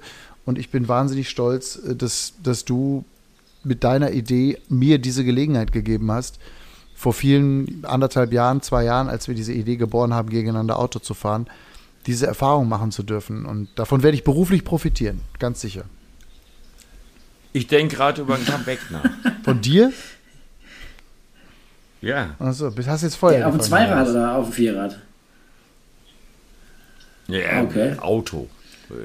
Also ich habe das ja euch ja mehrfach Ja, eingeladen nach Schweden. Wir könnt, ihr könnt das ja immer noch gerne mal, und du hast auch noch ein Geburtstagsgeschenk offen, mein lieber Matthias, da in Schweden. Ne? Geil, stimmt. Ice Driving in stimmt, Schweden. Ähm, ich habe gerade ein paar richtig coole Anfragen, auch von ein paar Profirennfahrern. Ich überlege gerade daraus irgendwie ein Event zu machen. Habe natürlich dann auch die Stimme der, der Motorsportwelt Eddie Milke immer wieder natürlich direkt im Kopf. Also ähm, auch wenn wir es unter Ausschluss der Öffentlichkeit vielleicht auch erstmal machen sollten oder können. Ja. Ihr müsst einfach oh. nach Schweden kommen nächstes Jahr. Ich kriege gerade noch einen Was Wein. Was läuft bei euch? Ey? Es gibt ja Aber gar nicht. Ey. Ich, das ist ein Trockenen hier. Ja. Kaffee habe ich so. Ja. Ich, ich glaube, auf, auf, auf Eis bin ich besser als auf Asphalt. Aber wir können ja, also ich, ich behaupte, ich werde dich auf Eis in Grund und Boden fahren. Okay, was? Moment, Moment. Das muss man jetzt nochmal, ich habe es damit was genau verstanden. Der Eddie sagt, er fühlt, würde glauben, dass er auf Eis deutlich besser unterwegs ist als auf Asphalt. Und du sagst, du fährst einen Eddie in Grund und Boden auf Eis. Und Schnee. Ja. Okay, dann haben wir jetzt hier eine Wette, oder? Ja, Timo, mhm. Timo, Timo, ja. mach eine Challenge. Gar kein raus. Problem. Genau. Ich, also während, während wir jetzt gerade ja. am Diskutieren sind. Es geht schon weiter. Es geht poppt gerade in meinem Display oben ähm, äh, mein, meine, meine Info auf, ähm, dass die Präsentation für Schweden fertig ist und das Video, Videoclip jetzt gerade fertig geschnitten wurde. Ähm, den werde ich euch ja. mitteilen und Raus dann äh, werdet ihr mal sehen, was euch da erwarten kann. Und wir werden uns eine geile Challenge machen. Ich habe ja auch jetzt noch ein Rallye-Auto, ein WRC-Auto ähm, für Schweden. Das heißt nicht nur die umgebauten RS3, sondern jetzt haben wir tatsächlich was zum richtig in, im Wald zu fahren, um wirklich zu springen und äh, lange 7 mm Spikes und richtig Hardcore. Jetzt äh, wird es natürlich ein anderes Level, wo man sich aber auch wehtun kann, wenn wir sagen, wir gehen in den Wald. Ähm, aber auf Eis und Schnee könnt ihr die Sau rauslassen, da passiert erstmal gar nichts. Also ihr seid eingeladen. Äh, ich lasse einfallen. Entscheidend ist die Selbstbeteiligung. ja, überlegen wir uns da mal. Also in, in Schweden ist der Alkohol ruf, sehr teuer. Ich ruf, also ich so drei, vier Gin Ich rufe Andreas Schwab an. Ich rufe ich ruf Andreas Schwab ja, vielleicht an. übernimmt die Selbst Immer wenn es jetzt bei mir um Selbstbeteiligung geht, rufe ich bei BMW an in Zukunft. Ja, aber Andreas Schwab hat äh, mit äh, Skandinavien aber das Thema ist, nichts zu tun. Selbstbeteiligung in Schweden bei uns auch 10.000 Euro. Ich hab, Von da, das wird schon passen. ja, tatsächlich, ja. Aber das passiert nicht. Ich habe jetzt eine Stunde 24 über die Headline für die Doku Matthias Killing fährt M2 Cup nach. Pass jetzt bin ich jetzt. gespannt. Jetzt muss aber was kommen nach so langer Zeit, gell? Killing in the name of a dream comes true. Ja. So, ultimatives Angebot. Mhm. Was? Müssen, müssen wir jetzt nochmal anderthalb Stunden reden, damit es besser wird? Hatte ich noch nicht getascht? Nee. Also ich bin eher so bei voll am Gas, Killing in der grünen Hölle und bei Gas würde ich noch so ein L in Klammern machen. Voll, voll am Glas. Aha. Ja. nee, aber.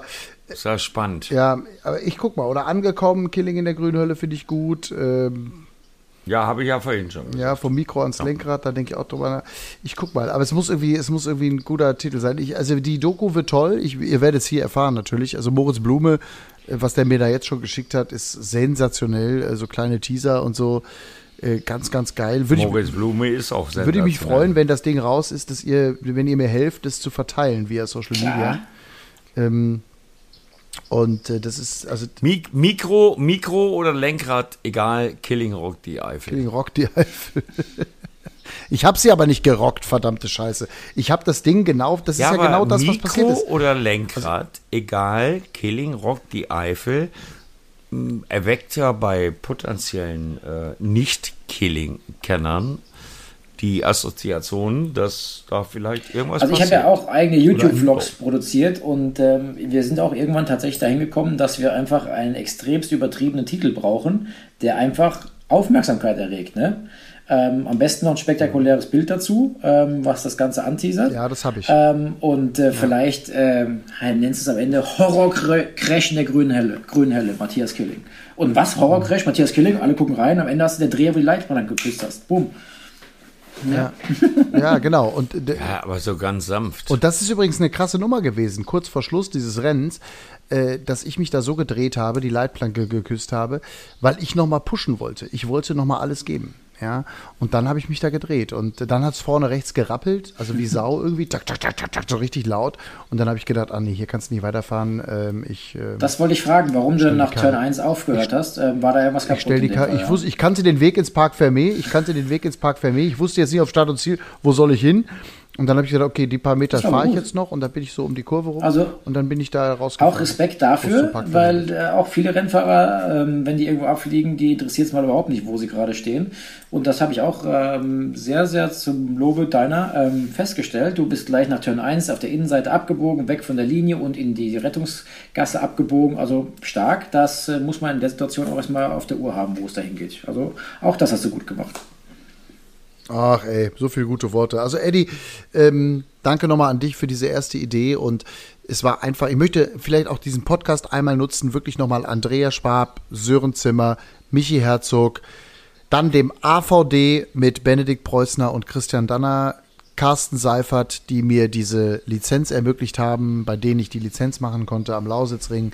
Das war einfach ganz fantastisch, wie viele Menschen da zusammengekommen sind. Die Kollegen von BMW, äh, die den Anzug organisiert haben, Jens Munser mit dem Design äh, und so weiter. Also alle, die da irgendwie mit beteiligt waren, ähm, das, ja, es tut mir leid, dass ich da nicht weiter nach vorne fahren konnte und euch äh, sportlich stolz machen konnte, aber ich glaube, ich war gut drauf und wir haben vor allem einfach alle viel Spaß und Freude daran gehabt und ähm, ich habe wieder gemerkt, auch so eine Nummer ist Teamsport, auch so eine Nummer ist ähm, ist auch, äh, auch viel Freundschaft am Ende des Tages. Und Eddie, auch das will ich nochmal sagen, wie du das kommentiert hast, mit wie viel Wohlwollen, mit wie viel Liebe und wie viel Freude du das kommentiert hast. Da gibt es auch andere, die dann auch pieksen und so äh, in solchen Situationen, aber du hast das mit so viel Liebe und so viel wunderbarer Emotion kommentiert. Ich war ganz gerührt, als ich das gesehen und gehört habe hinterher.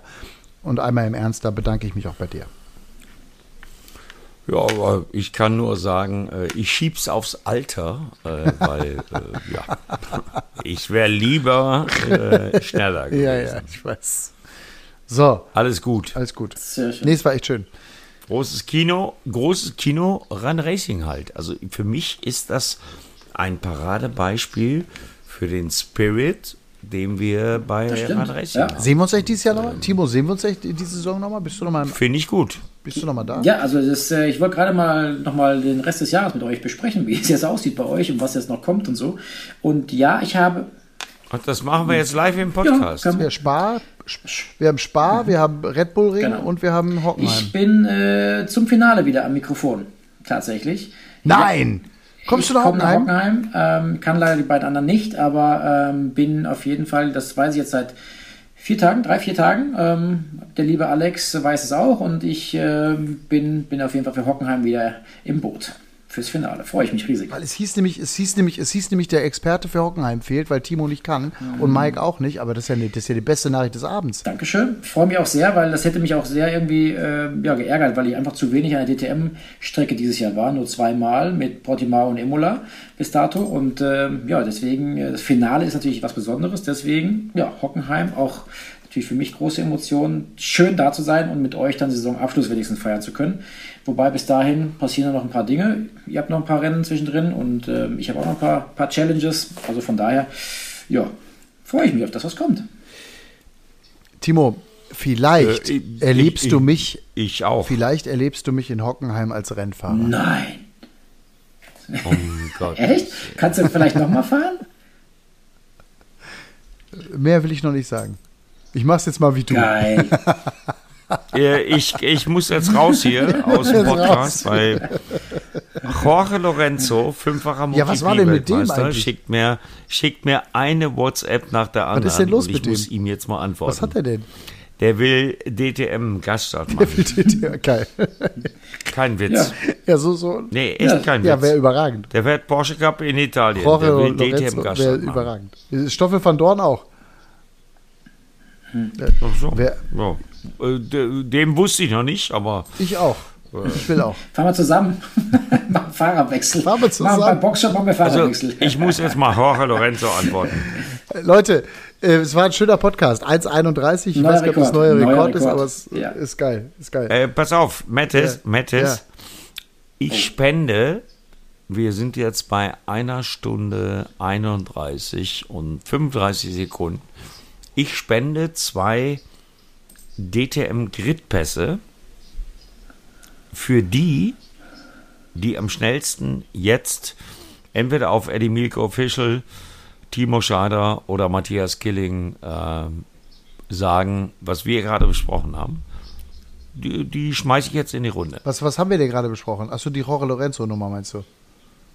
Ja, genau. Ja. Also wer Jorge Lorenzo noch gehört hat und wer das ungefähr wiedergeben kann, ja. kriegt von mir zwei Gridpässe. So, schreib Eddie. Grid heißt aber dann, aber Start, dann schreibt, Startaufstellung. Aber Leute, dann schreibt bitte nicht an Timo Scheider oder mich, sondern schreibt einfach nur an Eddie Mielko Official. Ja? Genau. Oder Timo, Wieso? willst du dich um die Orga kümmern? Äh, ne? Warte, ich habe ganz schlechte Verbindung gerade. Ja, da ist er ja ganz groß. also okay, zwei Gridpässe, Eddie Milko Official, wer ähm, um die Uhrzeit, Stunde 31. Stunde 31. Noch da. Und, Krass. Und, äh, und der, äh, ja, die Uhrzeit, wissen wir ja nicht, wann unsere Leute den Podcast hören. Aber ähm, das ist trotzdem ein langes Ding. Also schreibt bitte äh, an Eddie Milko. Stichwort Jorge Stichwort Lorenzo. Jorge Lorenzo. Und Eddie, ich gehe davon aus, die, die das gewinnen, die dürfen dich dann auch in der Kommentatorenkabine besuchen, ne?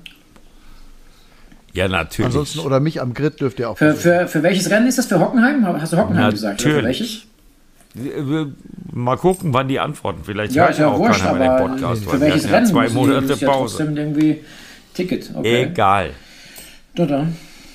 Also alle Rennen, die noch kommen. Ich, dann nehme ich, ich würde, Spa, ich würde nee, Red Bull Ring ich nehme das, oder Hockenheim. Ich nehme das für die für Können Indy, Sie sich aussuchen. Ich nehme Gridpass für Indy 500. Mhm. Also ich, ich schreibe dir. Ich habe gerade Lorenzo geschickt zu deinem Instagram-Account. Lorenzo in die DTM. Oder? Also guck mal, ob das schon da ist. Bin ich jetzt der Erste? Kriege ich zwei Tickets von dir? Aber ey. Blödmänner. oh Mann. So, jetzt haben wir echt genug gelabert, Freunde. Ja, war schön. Ja. Also ich glaube, ihr könnt ja trotzdem, ihr könnt auch gerne mir mal schreiben oder Timo schreiben und Eddie natürlich, natürlich auch. Äh, wenn euch das gefallen hat, wenn ihr auch ein bisschen, wir haben uns so viele angesprochen, schreibt uns gerne. Wir freuen uns immer über eure Nachrichten. Vielen Dank dafür. Und ähm, Jungs, vielen Dank. Schönen Abend an euch. Und an alle, die zugehört haben. Schönen Abend, Matthias. Was hilft immer? Ich sag's immer wieder gerne, einen Screenshot machen. Diesen Screenshot posten, mit dem Podcast möglicherweise verlinken oder zumindest darauf hinweisen, wie auch immer. Das hilft uns bei Facebook, das hilft uns bei Instagram natürlich, das hilft uns auch bei Tinder. Also einfach machen, wäre super. Und nein, bei Tinder natürlich nicht. Also bevor jetzt der eine oder andere anfängt, wo er da ein Bild äh, posten soll. Nee, nee. Also Instagram vor allem natürlich das Ganze groß verteilen. Vielen, vielen Dank dafür. Und äh, fünf Sterne sind auch besser als einer, das ist eh klar. In diesem Sinne, tschüss. Macht es gut. Ciao. Tschüss. Run Racing, der Motorsport-Podcast mit Timo Scheider, Eddie Mielke und Matthias Killing.